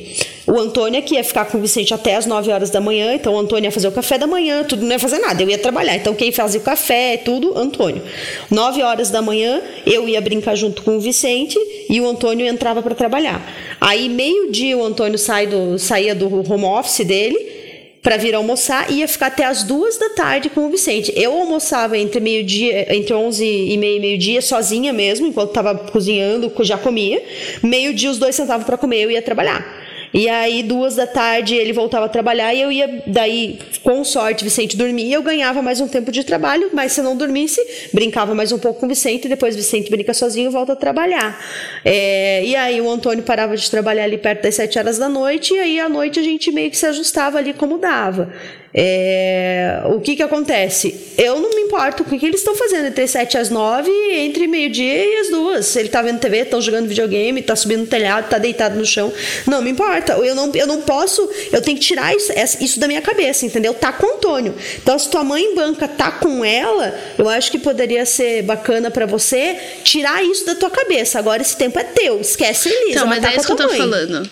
É isso que eu tô falando. É- existe essa diferença, que é vocês têm um processo de diálogo com as pessoas com quem vocês é, compartilham a rotina. Aqui não acontece isso, entendeu? Porque assim, é a rotina dela e a gente tem que se encaixar na rotina dela. Só que também não é uma rotina, Entendi. entendeu? Porque não Mas é eu um... entendo o que você tá falando, porque quando eu tô na casa do meu pai, eu vivo basicamente isso, assim. Eu fico meio perdida, o Chico fica meio perdido, porque a gente meio que vive a rotina do meu pai, mas é uma não rotina que dificulta a nossa rotina, assim, sabe? Eu tento, porque pra mim é isso. Eu acho que quando a gente estabelece a rotina do sono, é mais fácil estabelecer a rotina do dia, porque pelo menos você já tem a hora que vai dormir e a hora que vai acordar. E aí você vai encaixando ali aos poucos as coisas que vai acontecendo no dia. E eu tentava fazer, eu sempre tentei fazer isso lá na casa do meu pai. Só que é muito difícil, muito difícil, porque assim, é, primeiro que a casa não para na hora que eu quero, obviamente, né? Então assim, eu vou fazer o Exatamente, Francisco exatamente. dormir. Se tiver um alvoroço pela casa, cara, ele não vai dormir, entendeu? Uhum. Não vai. Então, é, o Francisco que costuma. Eu, eu- a gente vai deitar com ele seis, seis e meia da, da noite, tarde, sei lá o que, que é isso. E ele dorme por volta de seis e meia, sete horas da noite até seis horas da manhã do outro dia. Seis, seis e meia da manhã do outro dia. Na casa do meu pai, ele vai dormir 10, 11, meia-noite. Aí, se a gente sai de carro sete e meia da noite pra fazer qualquer coisa, aí ele dorme, sabe? Eu, eu entendo isso que você tá falando, Clara, porque assim, é muito difícil. Mas você falou, é porque não tem o diálogo. Até com o diálogo, sabe? Porque eu falava, pai, é, eu preciso ter um mínimo de rotina aqui, porque fica muito cansativo pra mim quando não tem a rotina, porque eu vou me preparando para as coisas. E ele falava: Não, filha, vamos fazer, vamos fazer. E na verdade não, não acontece, porque assim. É porque é a rotina deles, assim, Exato, sabe? então. É, E, e, assim, é É. Um, um- esse é um dos motivos pelo qual eu tô saindo de novo da, da casa dela, porque não consigo, assim, se já é uma coisa difícil pra mim, ainda tinha, por exemplo, uma das coisas mais difíceis, que é hora de dormir pra mim é você apagar tudo, você desligar tudo, você deita e dorme. E a minha mãe, é ela dorme com a televisão ligada. Às vezes eu acordo duas horas da manhã, tem mensagem do plano espiritual no celular, sabe? Essas coisas assim. a mensagem do pastor não sei da onde, a mensagem do xamã não sei de quem.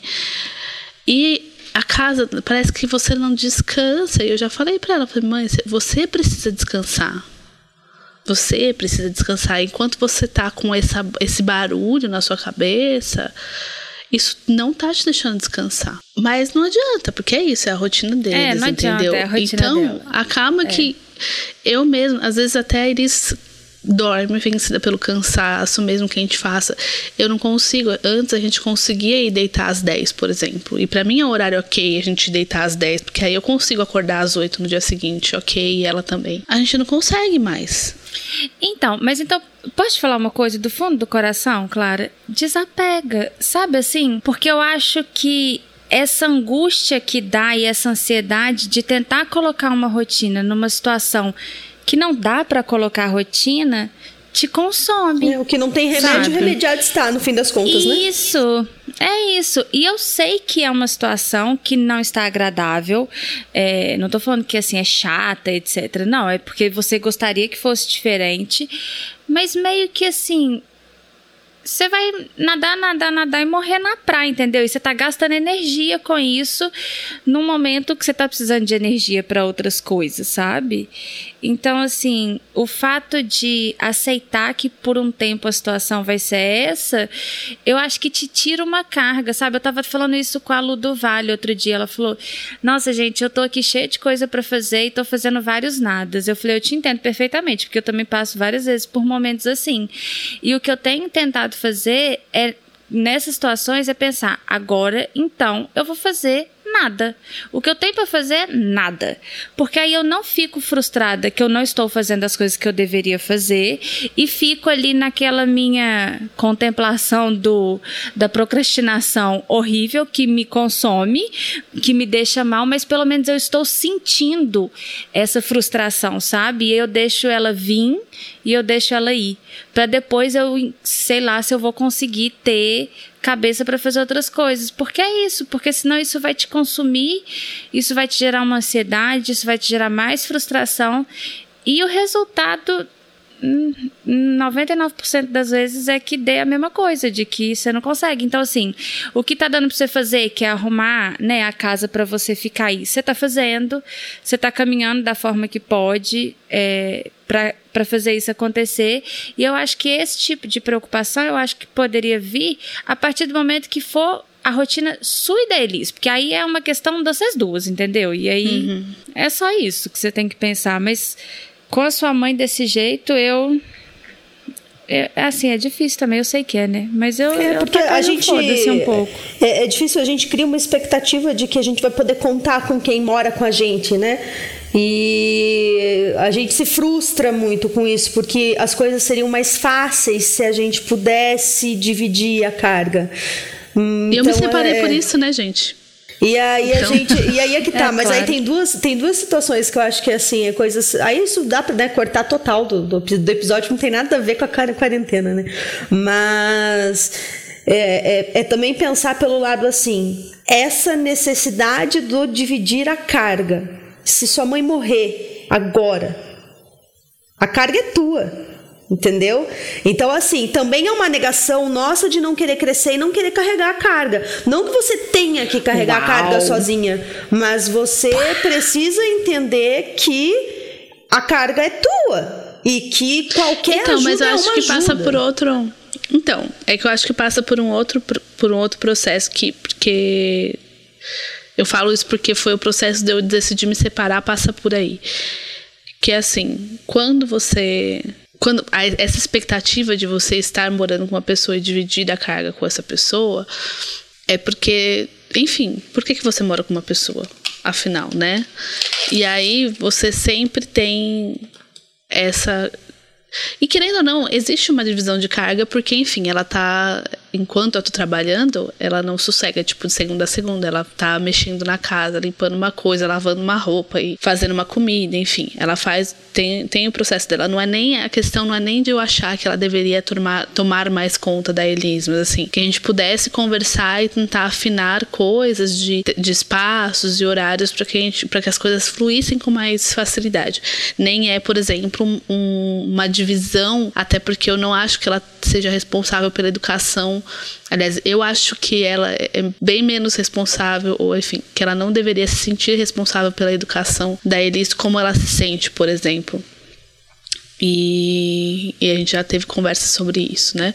Mas assim, é muito diferente esse processo do que o que eu esperava quando eu estava casada, do pai da minha filha, né? uhum. né? E da pessoa com quem eu escolhi dividir minha vida. Não, não passa nem, nem por isso, assim.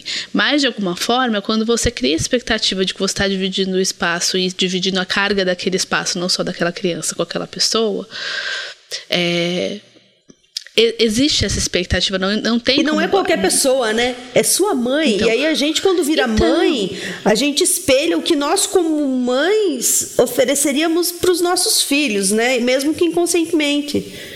Então, não, eu acho, mas isso, eu né? não acho que é nem isso. Eu acho que é mais uma questão da rotina fluir como um todo. Exato. Sabe? Da rotina ser a mesma. Mas não vai, de, tipo, porque a gente não tá mais em casa, não, mas entendeu? isso já não acontecia. Exatamente. Não é e era isso que eu ia te falar, Não, Clara. mas não é eu isso, porque que, na esse verdade, é um problema às vezes, que... na cabeça da sua mãe já flui, não? Então, porque minha mãe já fica em casa. Então o processo uhum. dela é uhum. muito mais livre, mas assim, entender que é uma adaptação que todo mundo tem que passar. Por isso mesmo que eu tô falando, já era um processo antes de tudo isso de, de eu sair de lá não tem como não ter essa expectativa de você não dividir carga com quem você está vivendo. Não, não existe isso. Com porque, certeza. E não, aí, é utópico. É, é, você, você ter essa expectativa e não ter um retorno, porque assim, qual que era a minha expectativa quando eu fui morar com minha mãe? Somos duas mulheres, isso aí vai ficar um pouquinho mais fácil de lidar, entendeu? Porque são duas pessoas que estão que têm a carga mental como predisposição, né? Do, de tudo que a gente viveu. Então a gente vai ter. Mas tem um outro processo que é a diferença de geração e de que não existe isso, que a, que a casa é dela, que a rotina é dela, que é ela que faz. A gente entra naquela treta da, do, daquele tricô, da história do espaço de poder da mulher dentro da casa, enfim. É, até já tive essa conversa com ela, mas é muito difícil você não poder trabalhar isso e, e ter isso claro, sabe? E é isso, eu saí do meu casamento porque eu não queria ter mais essa expectativa. E o tempo que eu fiquei sozinha com a Elisa aqui foi muito leve nesse sentido. Porque era só eu e ela, e a gente não tinha uma rotina, mas assim, não tinha uma, uma pessoa interferindo nessa. Porque sua mãe ficou um tempo que não estava aí? É porque é porque assim, a minha mãe morava, mora na casa da frente e quando eu me separei eu vim para casa do fundo. E a minha mãe se separou uhum. depois de mim. Então eu morei de março a agosto, eu morei sozinha, de março a setembro, eu morei sozinha aqui no fundo com a Elis. E no final de setembro eu mudei para casa dela. Então, essa coisa que eu tinha de tipo, a gente vai se ajudar e vai ficar mais mais leve essa coisa da carga não rolou, porque ela não desapegou do processo da carga. A gente tem visões visões muito diferentes sobre a criação da Elis, a gente tem visões muito diferentes sobre rotina e organização da casa e todas essas coisas. E agora tá muito forte, porque aí é o dia inteiro lá. Sim. E aí é uma coisa muito louca, porque hoje o meu trabalho, o, o trabalho que eu fiz, eu tava montando um informativo sobre o coronavírus. Basicamente, o que eu precisava fazer o dia inteiro era ficar na internet navegando de site de notícia em site de notícia e uma outra função que eu tenho é administrar uma página no Facebook. Então, quando ela olhava para mim, eu estava ou no site de notícia lendo notícia, ou eu estava na página do Facebook, ou eu estava no WhatsApp. Por quê? Porque é um meio de comunicação que eu tenho com a minha equipe. Então parece que eu estou fazendo porra nenhuma o dia inteiro. Porra, Mas você não. fica no WhatsApp o dia inteiro, no, no você Facebook. Fica no WhatsApp o dia inteiro. E tipo. Globo.com. Eu enfrento o isso. meu filho hoje falando com a minha cunhada. É, a minha mãe tá trabalhando, mas ela trabalha só desenhando. Aí eu... minha cunhada deve achar que eu tô colorindo um livro lá de terapia, né? então, assim, é muito difícil que, assim, o trabalho dela, o que, que era? Era processo, era sistema, era digital o tempo todo, e eu preciso fazer um trabalho de, cura de leitura, de curadoria, de um monte de coisa antes de começar a produzir alguma coisa. Então, assim, eu entendo a agonia dela de não estar tá entendendo o que está acontecendo e parece que eu tô coçando o dia inteiro. E um dos motivos pelo qual eu tô no momento que eu preciso trabalhar, eu venho aqui pro fundo, porque aí ela não fica me vendo. Aí é meio como se eu tivesse saindo para trabalhar, entendeu? Mas isso é muito importante. Eu acho que nesse período de quarentena, para quem está trabalhando em casa, é, isso é uma coisa que sempre falam, né? Para quem trabalha de home office. Não fique o dia inteiro de pijama, acorde, se veste. Lógico, não vai botar salto e, né, taiê e, Ah, e trabalhar na cozinha. Mas tira o pijama, fico escova assim os dentes, penteia o cabelo, define um lugar para ir trabalhar, senta, sabe? Porque se a gente deixa essa coisa muito solta, é, realmente a, a coisa se perde até pra gente. É, eu entendo essa questão, Thaís, eu concordo também, mas assim, é, eu tô vivendo bem de pijama porque é o que fica muito confortável em mim. Eu também. Aliás, quando eu penso. Na eu verdade, só eu, pus eu, sutiã eu, porque eu tinha terapia hoje ao- pelo vídeo, só por isso. É, não, então, e assim, é, ficar de pijama é uma coisa que eu gosto de ficar em casa, só que eu tô sujando muito pijama, porque eu só fico de pijama, né? Mas enfim. E eu também acho que é muito importante a gente ter um espaço pra trabalhar. Só que aqui nós estamos vivendo um dilema, porque eu tô aqui gravando com vocês na sala, porque é onde tem internet que pega direito, sabe? E onde fica a minha escrivaninha, que eu trabalho, etc., a internet é muito ruim. E aí eu começo a ficar na birra, porque para baixar um bloco de alguma coisa demora um ano, sabe? Então eu ca- acabo vindo pra sala e não tem como privar o Francisco de estar na sala, né? Com Mas eu também acho que faz diferença é, ter esse espaço de trabalho, mas no caso não é o que temos. Aí faz que, faz que tem, né? Não, não, não seja É. por isso.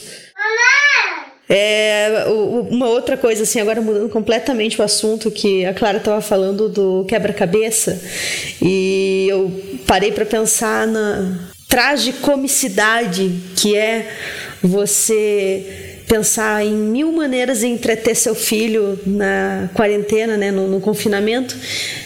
E aí você perde lá meia hora montando todo um esquema, né? Porque é tudo expectativa. Aí você fica lá meia hora, vou fazer um circuito que a criança vai amar, vou fazer aqui, pôr a mesa aqui, o barbante aqui, os quadradinhos no chão, vai pular, pular, sobe, corre, ó filho, que massa! Corre, pole, pula e vai e bate na bola e eu vou marcar o tempo e vai ser massa. E aí você fica lá, faz, perde- perde 40 minutos montando todo esquema e você pensa, nossa, vai ficar alucinado. Ficou alucinado por dois minutos. Não. A Elis fez o circuito dela uma vez e desmontou. Não, mentira, desculpa, rapidinho. A Elis fez, um, fez o circuito uma vez, sentou e falou assim: Vai, crianças, agora são vocês que fazem. E sentou e ficou mandando os amigos imaginários fazer. Por dois minutos depois ela desmontou. Enfim, desculpa, só precisava dizer essa parte. Porque Não, ela é tipo a eu minha acho- filha é- total. Essa questão da expectativa, gente, assim, eu, eu real, eu já não tenho mais isso, assim, porque eu, eu me frustrava muito, porque eu gosto muito de elaborar trabalhos manuais e eu fico lá preparando uma super atividade pro Chico, que ele olha e fala, caguei. Sabe assim, não fala, né? Mas. Ele fala, não, mãe, agora eu vou brincar de Transformers. E eu com aquele negócio super inovador na mão, sabe? Assim. É, mas eu lembrei porque a Luísa Primo postou hoje. Gente, eu fiz um mobile para as crianças. Fiquei um tempão fazendo um mobile lindo, gente, com pássaros de papel, arame, um negócio lindo, maravilhoso. E as crianças só deram birra porque elas queriam que, que a Luísa tirasse do teto, porque os passarinhos estavam voando e eles queriam pegar o pássaro. Ah, isso me lembrou, eu fiz um brinquedo das antigas, assim, que tem, tipo, era um palitinho e a gente tinha que jogar o copinho com um cadarcinho, assim, o copinho cai dentro do palito. Eu fiz meio que uma Ah, tá. adaptação disso. Eu cortei uma garrafa, é, peguei a parte de cima da garrafa, que é tipo como se fosse parecido com um funil, né? A parte de cima da garrafa, cortei a garrafa plástica, virei essa, peguei essa metade de cima da garrafa, virei ao contrário, né? Que é tipo um funilzinho, amarrei um barbante embaixo, peguei aquelas bolinhas de borracha de máquina de um real que a criança bota a moeda e cai a bolinha. Peguei uma furadeira, fiz uma, um furo no meio daquela bolinha, e enfiei um barbantinho para o Vicente pegar esse pedaço de garrafa e no, emba- no embalo colocar a bolinha dentro da garrafa, né? Na metade da garrafa. E, eu, e ele assim, né? Só olhando eu fazer e eu dizendo pra ele: Filho, você vai achar isso aqui o máximo. A mãe amava isso aqui quando era criança. Você vai achar isso aqui incrível. E eu montando e ele olhando, né? E aí terminei de montar e falei: Olha, filho, olha que legal. Pá! Aí coloquei dei risada e falei: Olha, Antônio, olha, lembra disso aqui? Dele, nossa, eu brincava muito disso. Pá! Coloquei a bolinha de novo, entreguei a mão na mão dele, né? O brinquedo. Ele balançou a bolinha umas duas vezes, não conseguiu, olhou pra mim e falou: Mãe, desamarra a bolinha, eu quero a bolinha. seja, gente, também Pois tem é. que desapegar dessas coisas de mil e uma atividades para fazer com seu filho na quarentena, porque não vai Sim. rolar. Então, assim, live com a Fafá conta, toda segunda, quarta e sexta, às duas e, Socorro. duas e meia da tarde. Filho, vai ter história com a Fafá às duas e meia, você quer matar. assistir? Não. O que você quer fazer? É. Ah, vamos brincar de moto. Assim, brincar de moto é pegar aquelas motos do Kinder Ovo de 2 centímetros e ficar de joelho no chão, andando pela casa inteira. Eu tenho 80 quilos, 1,65m e tô com quase 40 anos. Vocês acham que eu consigo ficar com uma moto de 2 centímetros no chão, de 4, andando para um lado e pro outro? Mas nem fudendo. Não, eu falo pra eles, eu sou a pista, faz aí. Faz aí em cima de mim. Pode, olha quanta montanha. Tem um monte de montanha aqui pra Ô, gente, eu tô, eu tô com dó do Chico, porque eu tô desse tamanho, né? Grávida. Então ele fica, mãe, vamos brincar disso. Aí eu falo, eu posso ficar sentada? Ele, não. Eu falo, então inventa outra. E ele já sabe, agora é só ficar sentada. Não, a Elisa agora. A minha brincadeira favorita com a Elisa é o quê? Filha, pega a massinha e faz um almoço delicioso pra mamãe. Eu vou ficar aqui esperando. Aí eu sento, ela começa. O que, que é isso, filha? É um macarrão. Nossa, que delícia, filha, esse é um macarrão. O que, que você vai fazer agora pra mamãe comer? Daqui É, que eu não, eu, eu fazer brinco um de carrinho com o Chico assim. Ele senta e ele fala: Vamos, amigo, vamos atrás de mim, eu vamos. Me leva aí, filho, que a mamãe não pode andar, não. Anda com o meu carrinho aí. Aí ele vai, anda com o carrinho, volta, pega ele, mãe. Aí eu pego, porque eu fico estátua, né? Mas eu acho que é isso, sabe, gente? Quando começou a quarentena, eu fiz uma lista. Eu tava vendo as. Porque começou a pipocar a lista de atividades pra você fazer com a criança, né? E eu fiquei com tanto ódio, mas com tanto ódio que eu não abri uma. Nossa, eu queria enfiar Eu falei, todas essas gente. listas no cu de cada pessoa que me encaminhava alguma coisa. Sim, eu também. Não, e eu assim, vou trabalhar em que WhatsApp hora é aqui, rápido nesse mesmo, né? momento? Porque chega a mesma lista em todos os lugares, aquele negócio vem bombardeando. E aí, é, eu entendo, assim, que é uma forma que as pessoas têm de ajudar e de dar possibilidades, etc. Mas não, não é a minha realidade. Então, o que, que eu fiz? Eu fiz uma lista de brincadeiras possíveis que eu topo brincar com ele e que ele está acostumado já a fazer, entendeu? E eu fiz essa lista não para ele, mas para mim, para no momento que eu tô lá de saco cheio, que é um momento às vezes de brincar junto, só que eu tô cansada, eu tô qualquer outra coisa, eu olho assim e falo, Hum, vamos brincar de pescar o peixinho, aquela pescaria lá que o peixe fica rodando com a boca aberta. Vamos brincar com a pescaria, sabe? Só pra eu não cair também na frustração de, meu Deus, o que, que eu vou fazer com esse menino, sabe? Então Nossa, ali eu coloquei isso. atividades pra mim, pra mim, atividades que É. eu gosto e que que dá, que são possíveis. Tipo, brincadeira de tinta. Gente, sério, eu não coloquei. Porque eu adoro brincar de tinta com o Chico. Mas não é todo momento que eu tenho Não. essa disposição. Vai sujar a casa, Porque, vai sujar assim, o corpo. Isso é uma desgraça. Exatamente, exatamente. Para eu brincar de tinta, eu aqui eu, eu guardo sempre caixa de papelão grandona que vem, sei lá, algum produto grande e aí a gente reutiliza essa caixa várias vezes, que eu meio que forro o espaço para a gente poder pintar. E gente, eu sei que parece simples ir lá pegar a caixa, pegar a tinta, etc. Não é. mas eu não tenho disposição. Depois eu vou ter que dar banho na criança, não tá na hora do banho, etc. Às vezes eu tô, às vezes eu não tô, sabe? Então eu acho que essa lista é pra gente ter repertório, não eles. Sabe? Então eu fiz essa lista meio que pra mim. E na lista eu coloquei bem assim mesmo, tipo, ligar para o vovô, fazer uma chamada de vídeo pro vovô, sabe? Ler um livro, umas coisas que, tipo, nem são extraordinárias, É. sabe? Mas é o que tem. Aqui duas coisas, assim, uma, uma que é, é é tão simples, tão simples, eu nunca tinha feito e ele a ama tanto que eu nem acredito, assim, que eu nunca tinha feito. Ele adora brincar com avião de papel. Então um dia ele estava em casa sem fazer nada, o que, que eu peguei? Eu arranquei a folha do caderno e fiz um avião. Simples, assim. Taquei. Aí o avião tava bem mais ou menos, né? Não voou direito. Aí eu lembrei assim que eu e o meu irmão, quando a gente era criança, a gente ficava tentando fazer dobraduras de uma forma que o avião fosse o, ah, mais longe, mais alto, fizesse mais curva e tal. Abri ali, né, o Google, achei lá uma dobradura de avião legal, fiz a dobradura do avião. Gente, ele fica tanto tempo brincando de tacar esse avião de folha de papel de um lado pro outro, de um lado pro outro, de um lado pro outro.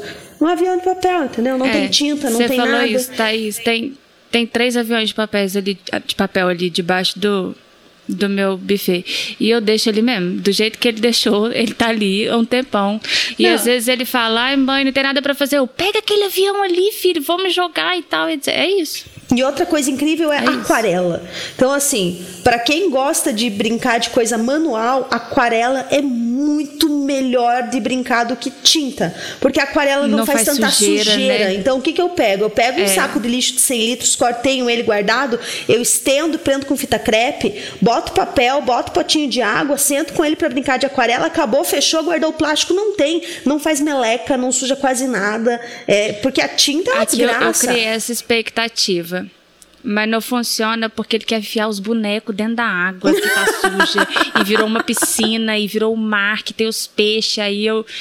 Aí é só de vez em quando também, aquarela. Enfim, aí assim, um último pensamento meu é, aí a gente conversou tudo isso e uma coisa que a gente ainda, né, não ou já pensou, mas não quer falar, mas é, é importante ter isso em mente, né? Tá todo mundo saudável em casa.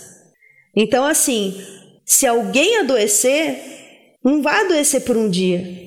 Entendeu? Eu tava falando isso com o Antônio, com meu marido.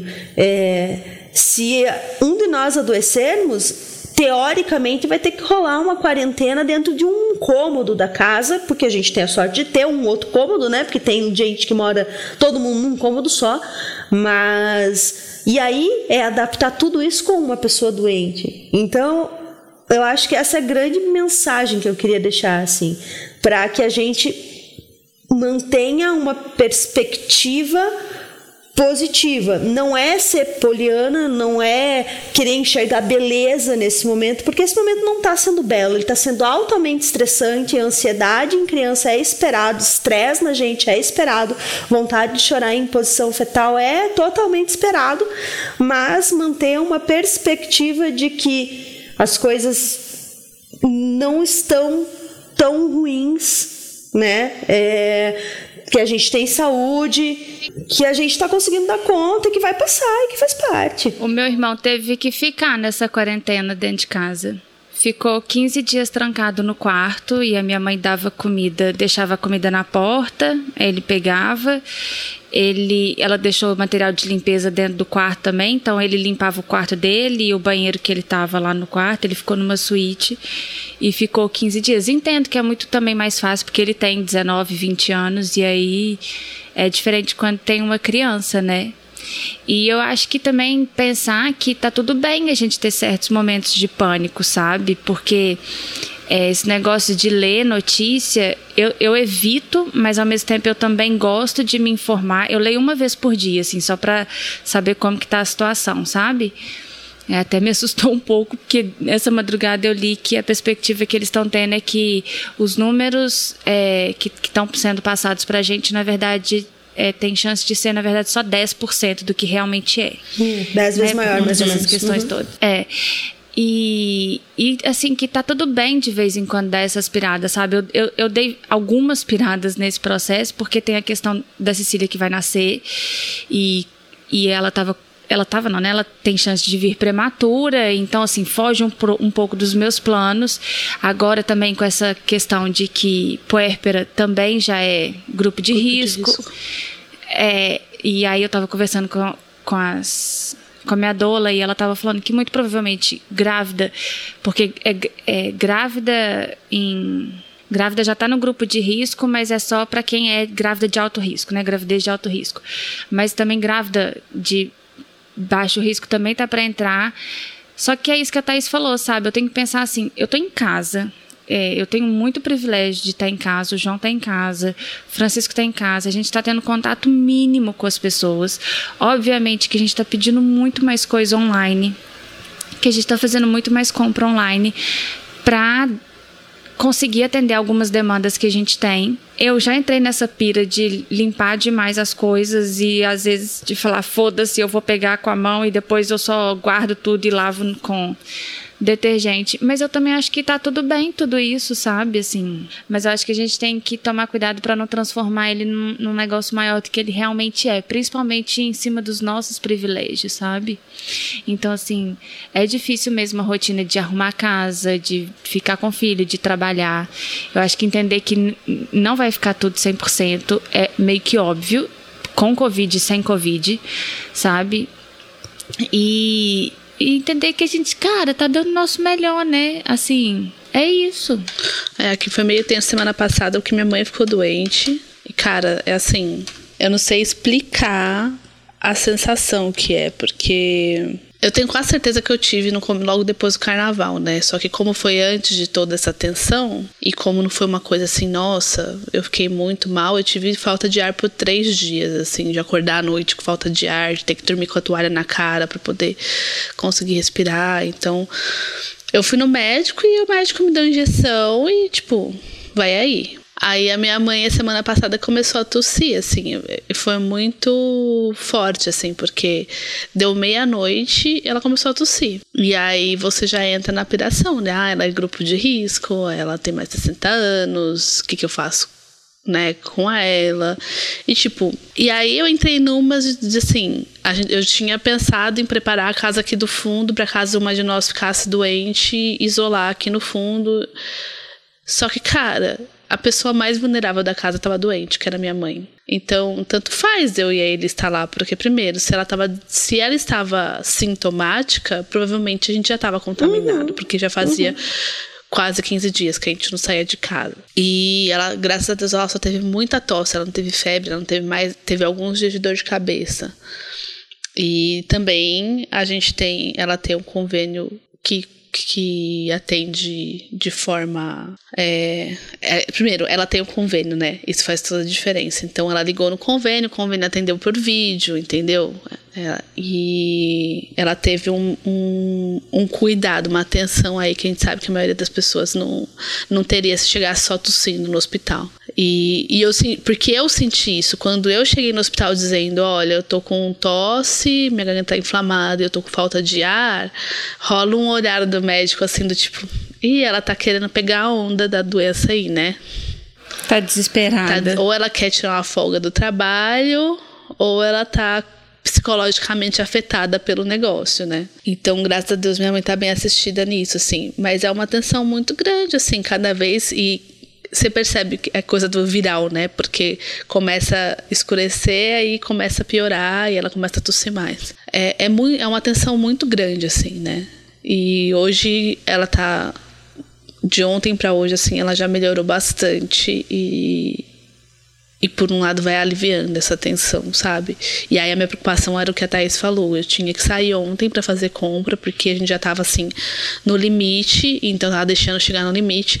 Mas aí pus a máscara e fiquei distante das pessoas, porque assim, se era, com certeza eu não, não posso não estar infectada, mas eu estou carregando o vírus e eu posso estar contaminando outras pessoas, né?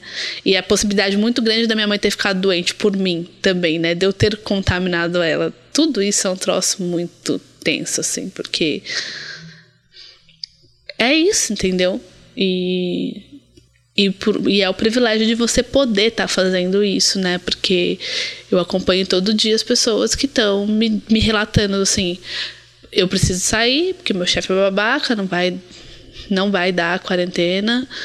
E mesmo Muito não, louco isso, não precisando, né, sabe? Não é serviço essencial, não precisa estar tá lá, mas o chefe não vai dar quarentena, tem que sair todo dia. E aí dizendo assim: putz, olha, hoje tinha mais gente na rua. Hoje tinha mais gente no ônibus. As pessoas estão andando na rua como se nada tivesse acontecendo, sabe? Enfim, é um, é um outro. Eu, eu não sei vocês, é porque eu não tô saindo de casa, né? Então eu não vejo as coisas assim.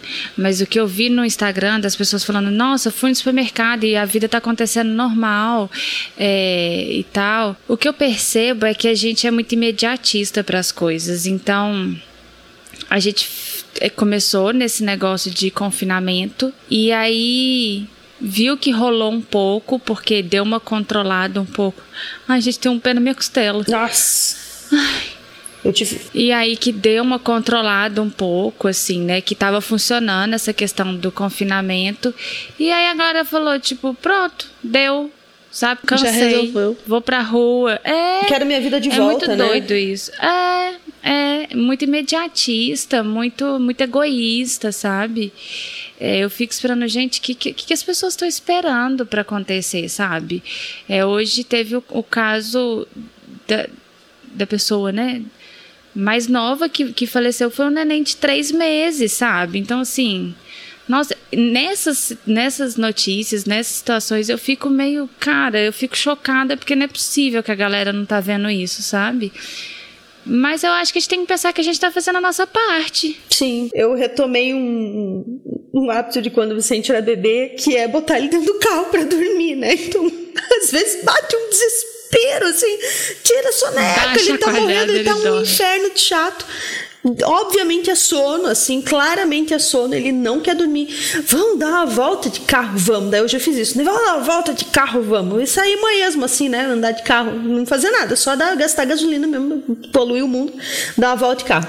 Aí ele, né, dormiu, yeah. aí eu, né, andando, mas eu tava horrorizada, gente. Assim, a quantidade de pessoas em fila de lotérica, de banco e de máscara sei lá, 10% das pessoas no máximo. O resto, Gente, tudo mas assim, aglomerada, é tão sem maluco distância.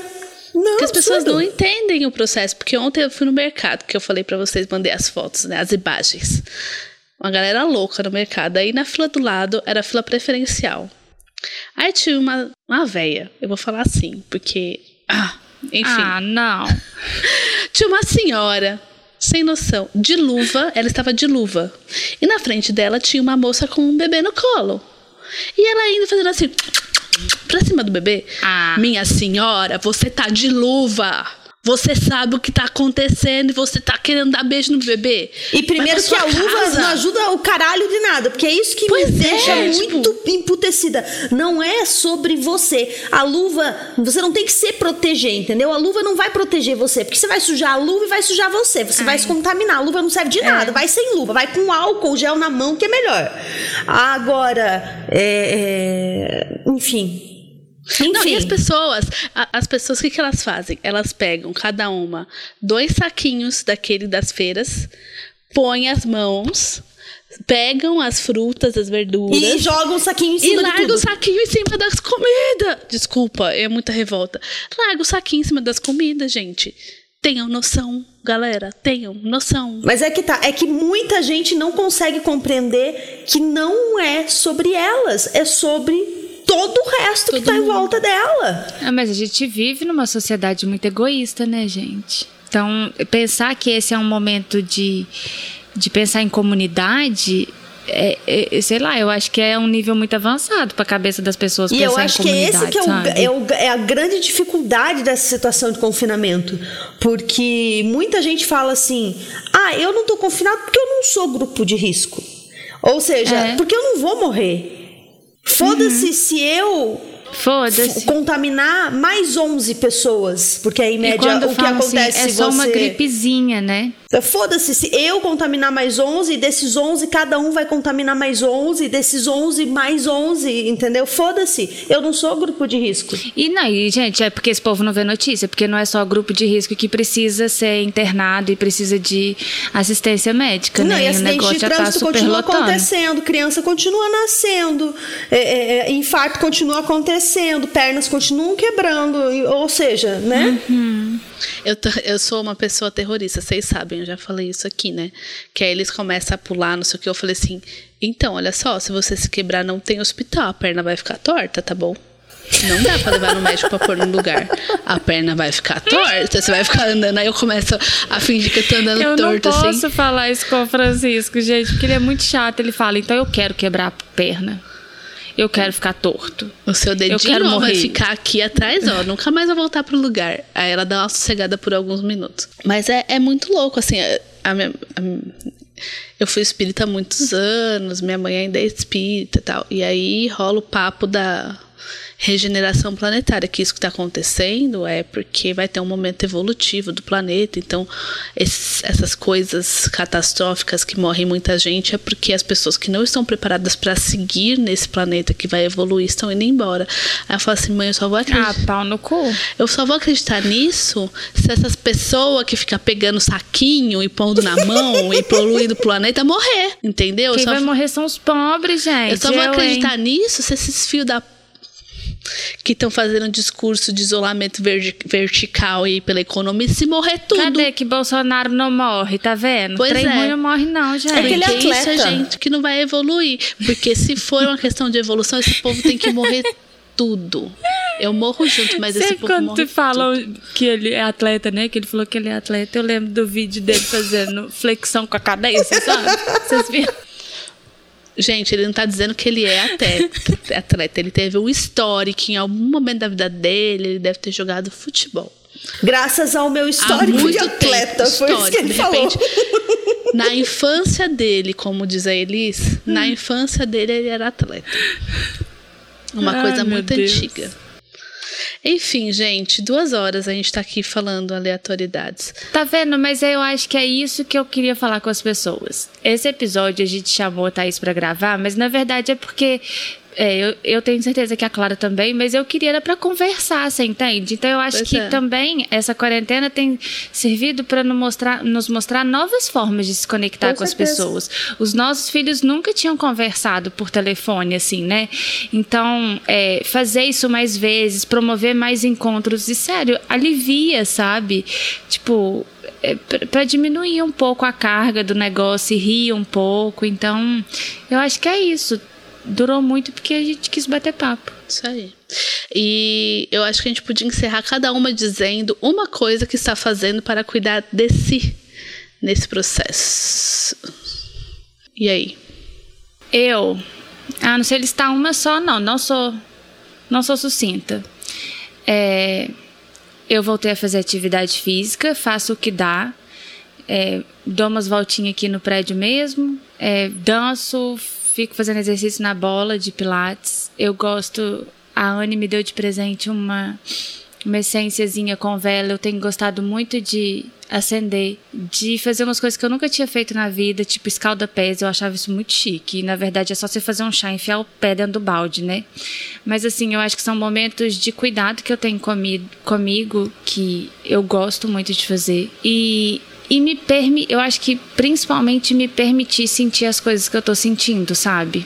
Que eu acho que isso é muito autocuidado. Principalmente as coisas que não são boas, porque a gente tem a tendência de achar que, que é tudo muito maravilhoso, tudo muito gostoso e estou plena. E na verdade não, sabe? E aceitar que, nossa, hoje foi um dia bosta, mas tá tudo bem, eu sou assim mesmo e amanhã eu vou fazer esse dia um pouco diferente, um pouco melhor. Eu acho também que é um, um ato de auto-amor, assim, comigo, sabe? Eu tô me permitindo momentos de completa completo derretimento de cérebro. Por isso eu quero dizer, eu acompanho o Big Brother pelo Twitter. Eu assisti Soltos em Floripa. Eu assisti The Circle Brasil. Coisas do gênero. Eu não sei Tudo o que é isso nada você consegue disso. fazer lavando a louça, né? São coisas que Só não precisa muita muita concentração. Porque eu acho que esse momento de você abstrair de tudo e de coisas densas é muito saudável. É, e outra coisa que estou fazendo para mim, o Lexapro tá em dia. o ansiolítico tá. Não esqueço nem um dia. É, minha terapia também tá em dia. É, Então, o que eu tenho feito? Tenho tentado ler, tenho reservado, tenho pegado assim umas duas vezes por semana é bastante para mim no atual contexto e sentado um tempo e lido. E porque uma das coisas que eu gosto muito é estudar, é aprender coisas assim. Eu não sou do tipo que gosta de é, preciso aprender a gostar de autocuidado com o meu corpo, né? Então, para mim sempre é ter esse momento de esvaziar a mente, mas não absorvendo informação, aprendendo coisas. Então, estudado, e eu tô fazendo um curso aos domingos que tem lives eternas de três horas. E aí eu tenho me dado, ao, me dado o direito de fechar e falar assim, galera, vai aí, pega fogo. Mas essas horas aqui eu vou sentar e vou ouvir, vou aprender tudo que eu tô me disponibilizando, porque é o momento em que eu tô fazendo alguma coisa que eu gosto, assim, sabe? E, enfim, tô, tô me colocando disponível para cozinhar, que é uma coisa que não é muito normal para mim.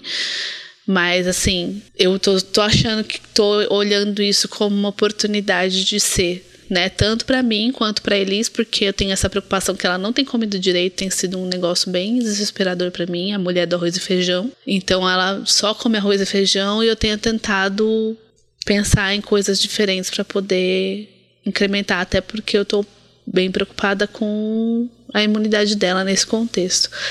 Então já fiz bolo, já fiz panqueca, já fiz almoço, farofa de banana. E aí eu comprei. É, como é o nome? Tapi, tapioca para fazer bolo de tapioca. E aí comprei coisa para fazer pizza, para fazer pastel em casa, pra gente poder.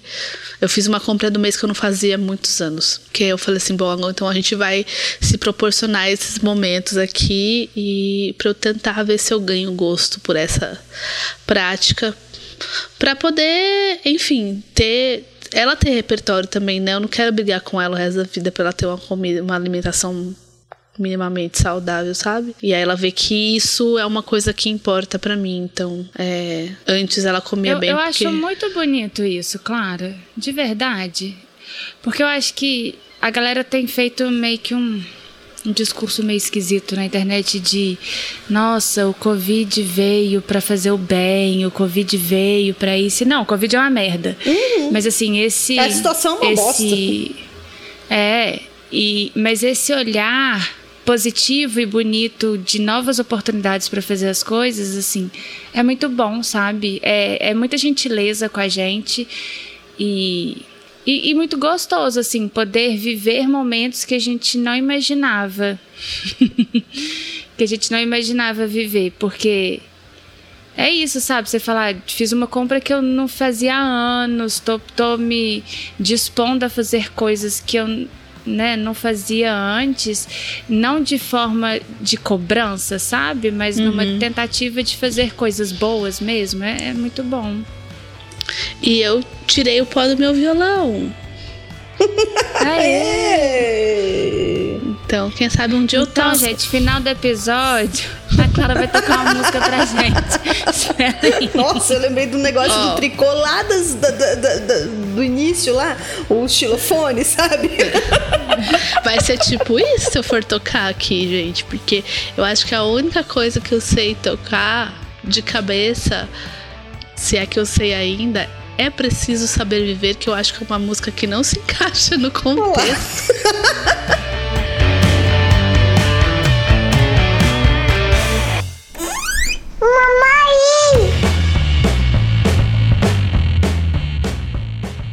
Eu só queria dar um, um último recado pro pessoal que tá ouvindo. Fiquem em casa. É isso aí. Sossego facho, meu. Fique em casa por quem não pode ficar. Exatamente. É isso aí. Beijo, tchau. Amo vocês. Beijo, tchau. Foi muito bom compartilhar com vocês a minha desgraça. Beijo, tchau. Beijo, tchau. Tchau.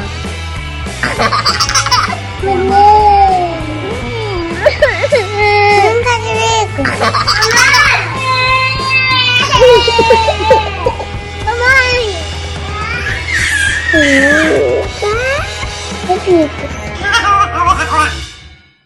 Esse podcast faz parte da família Paizinho Vírgula de Podcast. Para mais textos, vídeos e podcasts, visite lá o paizinho.com.